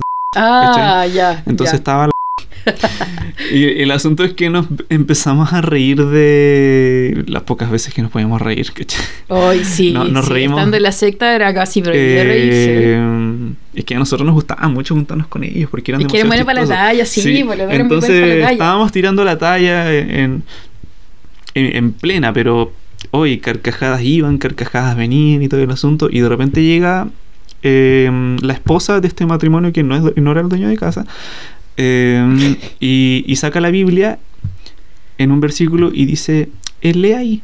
Y, y en un versículo culiao que decía como eh, la risa abunda en la boca de los tontones. Creo que esto lo había contado Sí. antes. Y el asunto es como que cortó ese momento, fue súper incómodo. La huevona de mierda, La weón. buena de mierda, ¿cachai? Pero si tú también estás ahí como a ese nivel, si tú estás ahí dispuesto a cortar un momento de risa, Un momento agradable. un momento agradable, ¿cachai? O sea, prepárate tú también para cuando tú te mandí una cagada, ¿cachai? Porque ese momento llegó, po, ¿cachai? Más adelante la weona se vio que, que se metió con otra persona de la iglesia, Oh, ¿cachai? Y fue como, fornicación.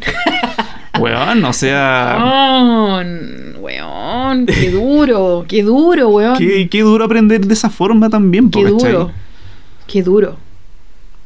Entonces yo encuentro que si estás en tu grupo No, de amistad duro, íntimo, yo encuentro que está bien que eh, tiren la talla y que se cuenten guas que son quizás eh, para, el- para la actualidad que sean como cosas funables y que lo conversen, ¿cachai? Que se abra por- ese por lo mismo, espacio. o sea, yo creo que por, por esto mismo también existe este espacio íntimo donde tú tienes como tus amigues, tu gente de confianza para conversar estas cosas, pero que también se ve como este espacio de, de autocrítica, porque, weón, para. O sea, si nos ponemos a hacer Mm. comentarios mierda y nos dedicamos solamente a esa weá, puta, weón. Ah, no va a llegar ¿Qué en un son momento. weón? Sí, sí, eso es lo otro, porque weas funables puedes decir a cada rato, ¿cachai? O sea, es muy fácil, pero de ahí hacer como una una crítica, exponerlo, analizarlo, ¿cachai? De Mm. dónde viene todo eso, ya es otra cosa, ¿cachai? Un ejercicio mucho más interesante, creo yo. Pero creo que había que relajarse un poquito más, porque yo creo que sí hay funas que son muy importantes, porque ¿cachai? Que son Ah, como bueno, la, hay con las funas cuáticas, la- hay funas cuáticas. Funas cototas.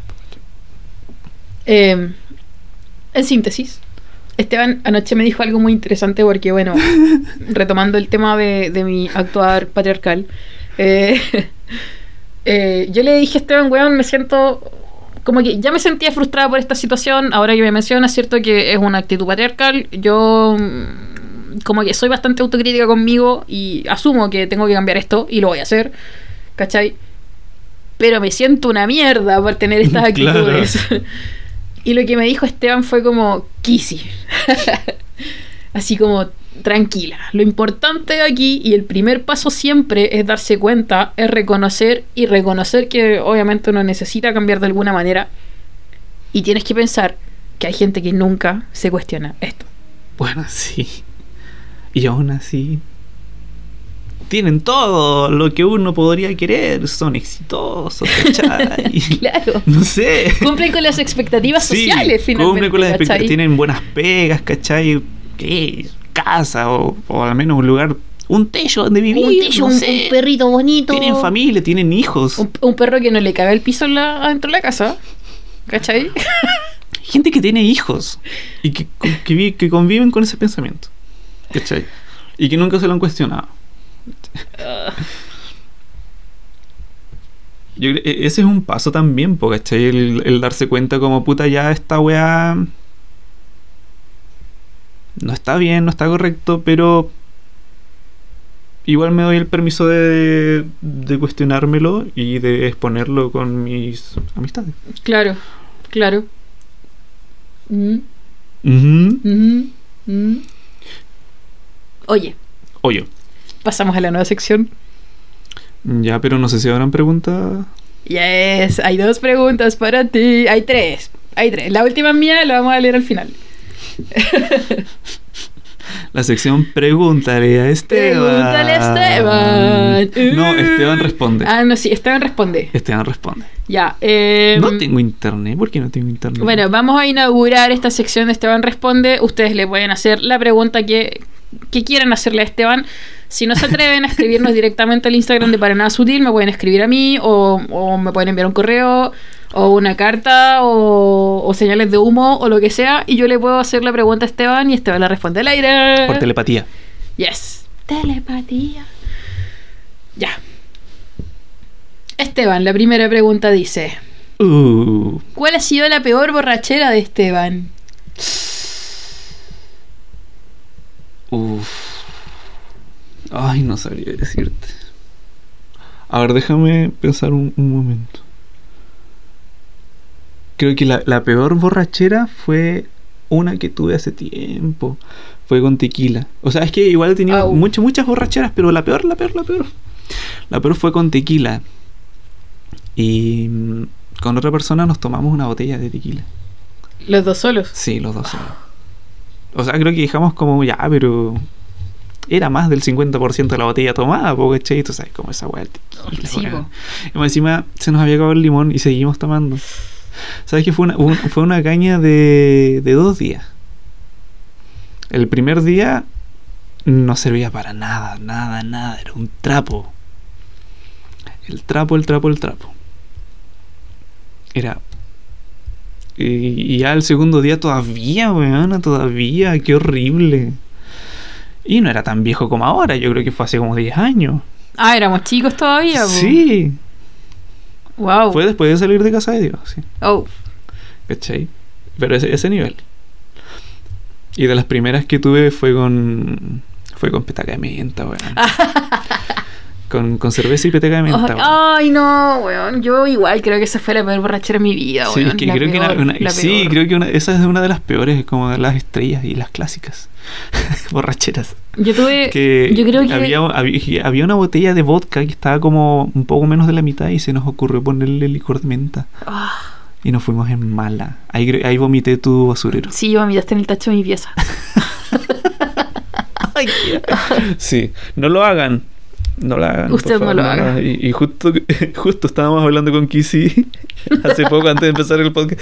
No quiero tomar más. Estoy chato del copete. Sí, weón. Tomándonos una, tomándonos una Tomándonos cerveza. una chela. No, no, fue como que le dijiste, weón, estoy chato del copete, quiero una chela ya, sí. Una cerveza sí. ya, sí. Eh, Una cerveza sí. ¿Y tu, y tu curadera? Tu peor curadera es esa, po, ¿no? Eh, no vayas a contar esta historia, por favor. No vayas a contar esta historia. Mi peor curadera fue el apagón de tele más brígido, más brígido, brígido, brígido que he tenido en la vida. Al punto de que me di cuenta cuando se me apagó la tele. Así, fue un apagón de tele brigidísimo. Y fue la primera vez que Esteban se quedó a dormir a mi casa. ¿Qué cuádigo? O sea, la primera vez que Esteban fue a mi casa, teníamos como 15 años, eh, y nos juntamos a tomar. Y tomé pisco puro. Mucho pisco puro, no tomé poco. Me, me acuerdo que en, en ese tiempo que nos empezamos a, jun- a juntarnos, tomábamos harto. Weón, sí, nos juntábamos para tomar. Yo, yo creo que el otro día me junté con, con unos amigos igual a tomar algo piola y yo les contaba, yo, ¿sabes que yo hubo un tiempo en que, en que una semana que tomé tanto, en que se me perdió un día? Y, y quedaron así, se le perdió un día, se le perdió. Y yo, bueno, sí, se me perdió un día, porque empecé a juntar cosas que pasaron en días distintos, pero yo lo relacionaba en un día. Como rompecabezas. ¿Cachai? Sí, po. Yo decía, esta weá pasó ayer. No, Esteban, fue antes de ayer. ¿Cachai? o no sé. No recuerdo lo que hice en un día entero, una cosa así. Me acuerdo, me acuerdo una vez que íbamos pasando por una parte, yo me vi el reflejo como en un vidrio y tenía la cara hinchadísima. Oh, Hinchadísima, hinchadísima. me acuerdo que éramos chicos en ese tiempo. Éramos Sí, chicos. po, todavía no teníamos la mayoría de edad. No, yo en el colegio. Sí, pero fue como en esa época nomás. O sea, como que fue una buena quema de etapa. Una buena quema de etapa. Y nunca más. Nos quemamos el hígado con alcohol. sí. Nos quemamos el hígado con alcohol en esa etapa. Sí, no, y, y la gente que no toma o no se ha curado, no se pierden de nada. No, no se o sea, pierden lo de decimos, nada. we- no, no, no, no, no, no, no, weón. Ojo aquí. Ojo, cuidado con lo que dice Esteban Cárdenas. Cuidado con lo que dices. Porque nosotros ya casi tenemos 30 años. Weón, a los 15 era. ¡Llegó el copete! Weón, nos volvíamos locos con copete. Como que pasábamos por el Sabíamos, la- pasillo. sabíamos las picadas donde nos vendían copete a menores de edad. Hoy día vivo al frente de una de esas picadas. y, y de hecho, cuando murió el viejito que era dueño de este mini market, eh, yo le comenté a mi mamá, oye, murió este viejito, pucha, qué, qué pena. Yo me acuerdo que este viejito me vendía copete cuando era menor de edad. me caía muy bien. Eh, pero no, weón. Tuvimos una adolescencia muy alcohólica, weón. Y por eso digo, o sea, creo Sí. que al final no. No le digas a la gente no tome, weón. Deja que la gente tome, weón. Y, y conozca esta realidad del copete, weón. Sí, o- ustedes, ustedes ven, ustedes ven a quién siguen, pero yo les digo, están bien como están. Yo creo que no hay cosas que uno tiene que experimentar. Bueno, sí, eso es verdad. vivir. Como mm, puta, eh, hazlo como en un espacio seguro, ¿cachai? Ojalá fuera entre amigos eh, que sean responsables, que te puedan cuidar Sí, en caso po. de que se te apague la tele, ¿cachai? Sí, po. Porque, weón, yo. Pucha, varias veces me he topado con gente que conozco o que ubico, a veces ni siquiera gente que conozco, que no sé, salen a carrear con amigos y los dejan botados. Ujú.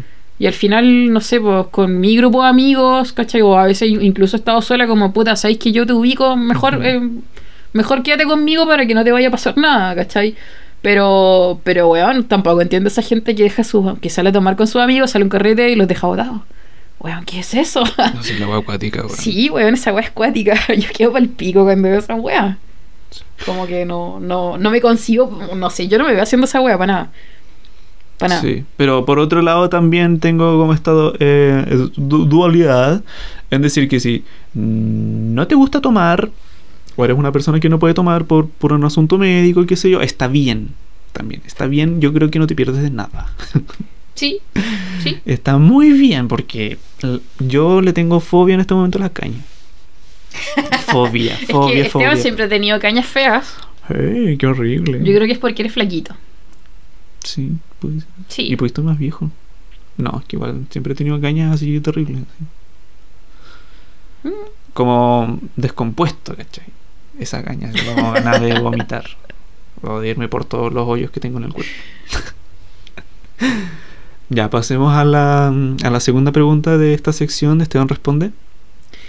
La segunda pregunta la hizo un personaje a quien conoces. Es nada más y nada menos que Pablo. Y pregunta, ¿por qué es tan bonito? Porque se tiene que poner lentes. tiene que ir al oculista por eso. No, ¿por qué dice eso, Esteban? Yo te encuentro muy guapo. Qué estúpido.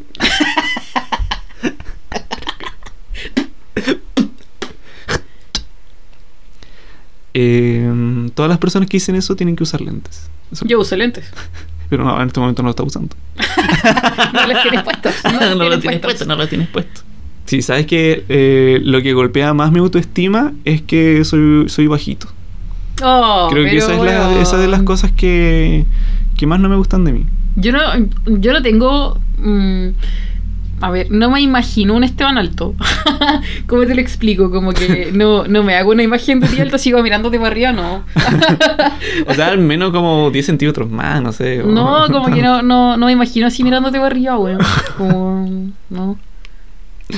¿Qué paja ser tan vago? ¿Qué, qué paja ser chileno? Pero pienso, hay chicos que son más bajitos que yo. Y se quieren tal. Oye, hay que deconstruir las conductas patriarcales. No sé, de verdad. No tienes que ser alto, Esteban. No.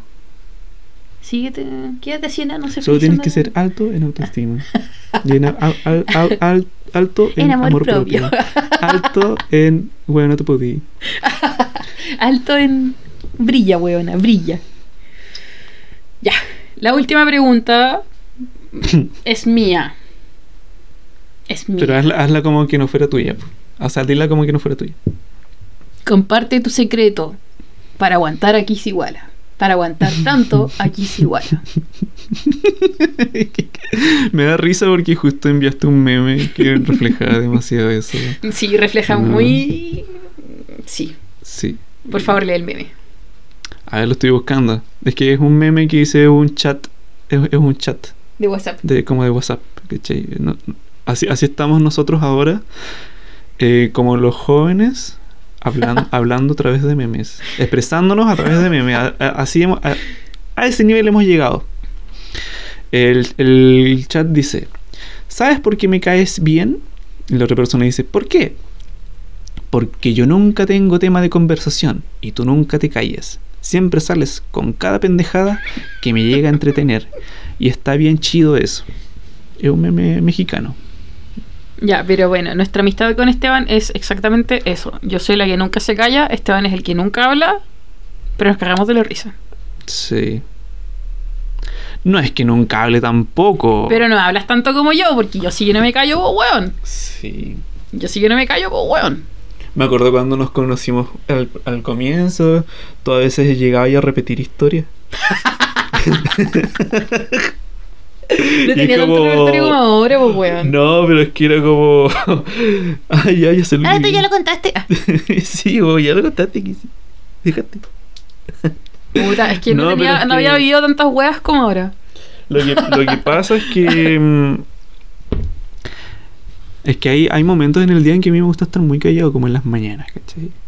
Y si a mí no me huevean con eso, como todo bien. ¿no? No, sí, te entiendo, te entiendo. Entonces, como que no re- tú no requieres que yo esté como opinando, ¿cachai? Todo el tiempo. Tampoco es como que soy un introvertido. Así como, ay, no, por favor, no me hables. Tampoco es que Esteban sea un weón que hable lo justo necesario. Lo que que no habla pasa es tanto que- como yo. Sí. Básicamente Esteban no habla tanto como yo, pero igual habla. Es eso. Y no es como que te tenga que soportar, pues, ¿cachai? Si al final, si te tuviera que soportar, ni cagando sería mi amiga, pues. Eh. Es como. O sea, yo creo que el, el soportamiento igual es mutuo. El pues, soporte. El El soportamiento. soporte, pero es que no, yo encuentro que tú no tienes nada que tenga que soportar, porque weón, tú ni molestas. Me criaron así, ¿cachai? Es que weón, tú ni molestas, de hecho como que... El otro día Esteban compartió un meme de que él miraba feo a la gente que se comía sus papas y fue como, weón, eso no es cierto, yo siempre me como todas tus papas. Siempre, weón, desde que nos conocimos, Esteban como que está comiendo papas, yo me como mis papas primero, ah, acá esta mierda, ¿cachai? Y me como las papas de Esteban. ¿cómo lo voy a compartir? Nada, si era un meme para reírse, si tampoco es como que. Y Esteban nunca me dice nada como que, oye, como que me deja que me coma sus papas, como que Esteban ni molesta, weón. Así, así de bondadoso soy. No, es que, es que como uno nació con una enfermedad de base, uno quiere molestar lo menos posible. Eso es lo que pasa. ¡Qué weá, weón! Uno dice, puta, eh, nací con esta condición culiada, ya voy a molestar lo que menos pueda, así ya. Es que yo ya soy una molestia en esta vida. ya- Soy una molestia para mi familia. A Lina es que le da risa cuando yo salgo con mi hemofilia así como para hacer tallas así como. Una vez no sé qué le dije a mi mamá y yo le respondí. Y así como como que alguien había hecho algo bacán y ese alguien bacán había sido yo. Y yo le dije le dije a mi mamá, fui yo el que lo hizo, tu hijo hemofílico. y la Inés se cagó de la risa, weón. Pero no. Em, bueno, cuando me baja la autoestima, como que pienso harto como esa weá. Como, ay, no soy, no sirvo para nada la cuestión. Pero eso ya era como. sea, todos eso, tenemos esos eso es como parte de, de- la adolescencia. Pero es que igual todos tenemos ya- arranques de no sirve para nada, no sirve Sí. para nada. Sí, po. Era, era como más parte de mi adolescencia. Eso como, ay, nací con una enfermedad. Y es como, bueno. Tampoco empiezo como a, de- a decir, ay, es que piensa que hay gente que la pasa peor que tú. Hay gente que. Así como. Sí, como. Sí, po, Ya, lo- como lo que, lo que sientes, lo que te pasa. Sí, pero cómo esas otras sientes. personas igual tienen derecho, ¿cachai? Sí, po, Igual es feo que, que tú digas ahí como. que menoscaben todo Ay, lo que. Claro. Que menoscabes a otras personas porque para sentirte tú mejor. Eso igual lo encuentro feo, ¿cachai? Sí, po. Déjame Oh. sentirme mal un rato, se me va a pasar. ¿cachai? Me acuerdo que una vez estaba hablando con la mamá de una ex, entonces me- ella se había separado hace poco, ¿cachai? Y, y toda la familia le tenía mucha mala, ¿cierto? Al, al papá, ¿ya? Ya, ya, ya. Eh, entonces como que un día ella conversando así, me acuerdo que estábamos las dos tomando desayuno, nos llevamos muy bien, estábamos tomando desayuno las dos. Y, Te la comiste. y ella, uy, qué, qué bueno, qué asco. Ay, ya. ya, perdón. Y ella me contaba como que no, cuando los chicos eran chicos, eh, tenían, no sé, pues su par de zapatos de colegio y, y, no sé, un par de zapatillas y todo. Entonces como que un día vengo y le digo a mi marido, oye, este, les podríamos comprar a los chicos un, un par de zapatos más para que, no sé, pues tengan como sus zapatos que, que no sean para andar jugando, ¿cachai? Que sean como más para salir, una wea así. Y el weón le dijo, yo cuando era chico no tenía ni zapatos. Así que se conformen porque tienen dos pares de zapatos. Entonces, Claro. como que la lógica de este viejo era esa, como que cualquier cosa que uno le propusiera, él la había pasado peor. Claro. ¿Cachai? Como, Como agradece. ¿eh? Como no- vives no- en la mierda, pero es una mierda digna, pues weón. Yo, Claro. yo ni en la mierda vivía, una wea así. ¿Cachai? Y, me- y si vives en la mierda, esta mierda es mejor que lo que yo tenía. ¿Cachai? Claro. Pero, o sea, a lo que voy, el tipo tenía, tenía los medios, tenía muchas cosas, ¿cierto? Eh, tenían sí sobre todo poder adquisitivo y, y era así. Entonces, obviamente, sus hijos lo odiaban mucho. sí. Sus hijos no lo querían ver. Qué horrible esa cuestión. Sí, por ejemplo, ah, para mí no es válido esa weá que, te- que, que decíamos, como. Ah, me voy a sentir bien ahora porque hay alguien que la está pasando peor. ¿Cachai? Es que tú, ¿por qué no quieres comerte las lentejas? Y mira, los niñitos de África no tienen que comer. claro, una weá así. Esos lo- niñitos de África no tienen que comer. Estás escuchando para nada sutil. Bueno, ese Bueno. fue el capítulo de hoy. Hoy hablamos de hartas cosas, ¿o ¿no? Sí. Comenzando a- comenzamos hablando sobre fracasos, eh, diseños invisibles, no, ventas de esculturas invisibles, ¿qué más? Eh, Evangélicos polémicos. evangélicos polémicos. ah, y hablamos sobre mm, colegio. Eh, lo- los profesores El- los de coléricos. profes de. Sí, los profes polémicos. Hablamos sobre las conceptualizaciones del amor. Sí. El autoestima. La un poco, así como una pincelada por encima. Hablamos de ego y autoestima. Mm, pero una pincelada nomás, pues encuentro que no profundizamos en nada, pero la deconstrucción en sí, sobre las funas, sobre que es saludable expresar quizás algunos pensamientos eh, medio funables eh, con tu círculo íntimo de amistad y sacar quizás eh, alguna crítica con respecto a eso. Y terminamos, con, y terminamos con la sección Esteban responde. Ah, sí. Esteban responde la, ¿Sabes que la yo- sección que inventó la X. y que ¿Sabes? estoy muy feliz. Pregúntenle más cosas, por favor, por favor, por favor. Sí, porque lleguen más preguntas. po. ¿Y saben lo que quedó en el tablero? Pero que sea para el próximo capítulo. La competencia dentro del mundo femenino.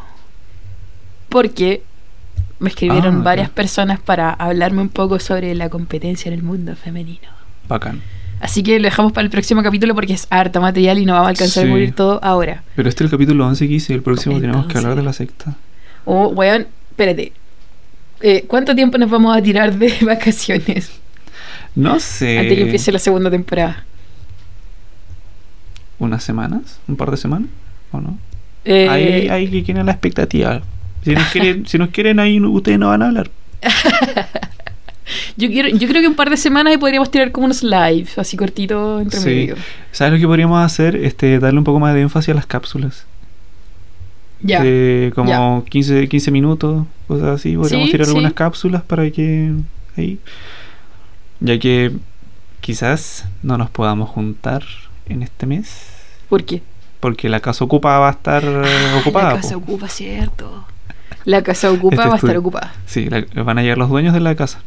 Nosotros somos los ocupados. acá. Pero podemos grabar por Zoom. Sí, podemos grabar por Zoom también, sí. Y tengo más tiempo.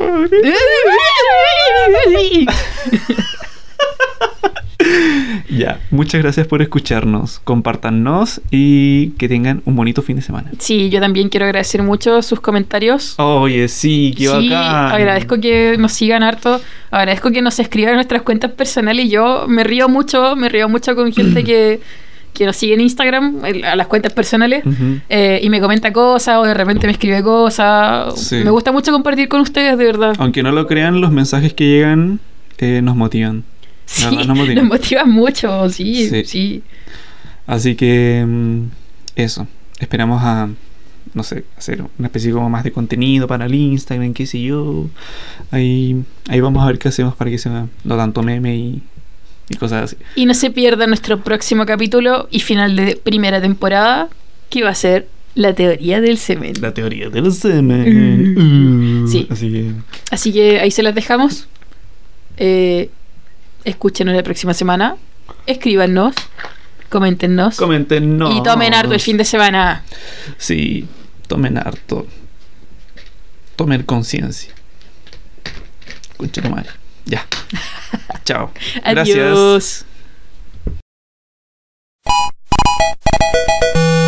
O sea, lo que pasa es que yo creo que al final Alberto Plaza es tan facho, es tan facho, que se quedó pegado en el Chile de la dictadura, donde los fachos tenían voz y voto, y era la única voz y voto que había en este país. Por lo tanto, tiene esta imagen paternalista como, pucha, yo soy facho, po. ¿Cómo no voy a tener la razón siempre? Claro, ¿cómo, ¿Cómo, no, que no tengo la razón siempre si yo soy facho? ¿cómo no voy a hacer un filtro? ¿Cómo, de- de cómo mi opinión no va a ser relevante si yo soy artista facho? Pero él decía que era comunista. Alberto Plaza. Ha, ha dicho que él había votado por la izquierda y la cuestión en su tiempo, en un programa, me acuerdo. ¿En serio? Sí, sí, sí. sí, me acuerdo que él dijo. Pero parece que la práctica no. Yo no me, estaba, me estaba acordando que una vez Alberto Plaza compartió algo para el 8M, de que a la mujer había que respetarla, había que quererla, había que hacerle naná, y había que regalar chocolate y había que regalarles poco más una plancha para que planchen las camisas. Y un weón, un weón le respondió el tweet y le dijo, ¿te acordás cuando le pegaste a la hija de no sé quién? Y el weón eliminó su tweet al tiro. Oh. El weón tenía una denuncia por violencia intrafamiliar. Algo acuático. Sí. Oye, ¿y a ti te ha bloqueado Alberto Plaza en? No, me bloqueó Cast, me bloqueó Baradit. A mí eh, igual me bloqueó Cast, me bloqueó Alberto Plaza, Karen Dogenbailer y no sé, varias otras, otras personas más, pero al final porque no toleran otras opiniones. Tere Marinovich está a punto de bloquearme. No, No, yo- pero- no, sí, o sea, yo no sé, yo la de Marinovich es como, ay, pobrecita. como que, ay, sí, qué linda. Nanay, nanay. Nanay, nanay. Cosita, se le Besito en el poto, besito, besito.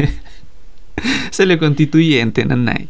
Ay, bueno. Y, y van a hacer con, con la Marcela Cubillos, van a hacer juntas las dos, así como que se van a poner en una esquina las dos a pelar al resto. ¿Cachaste lo que dijo extraordinario? No, y la tía Pikachu, mira cómo anda vestida. No. Vino mi tía Pikachu.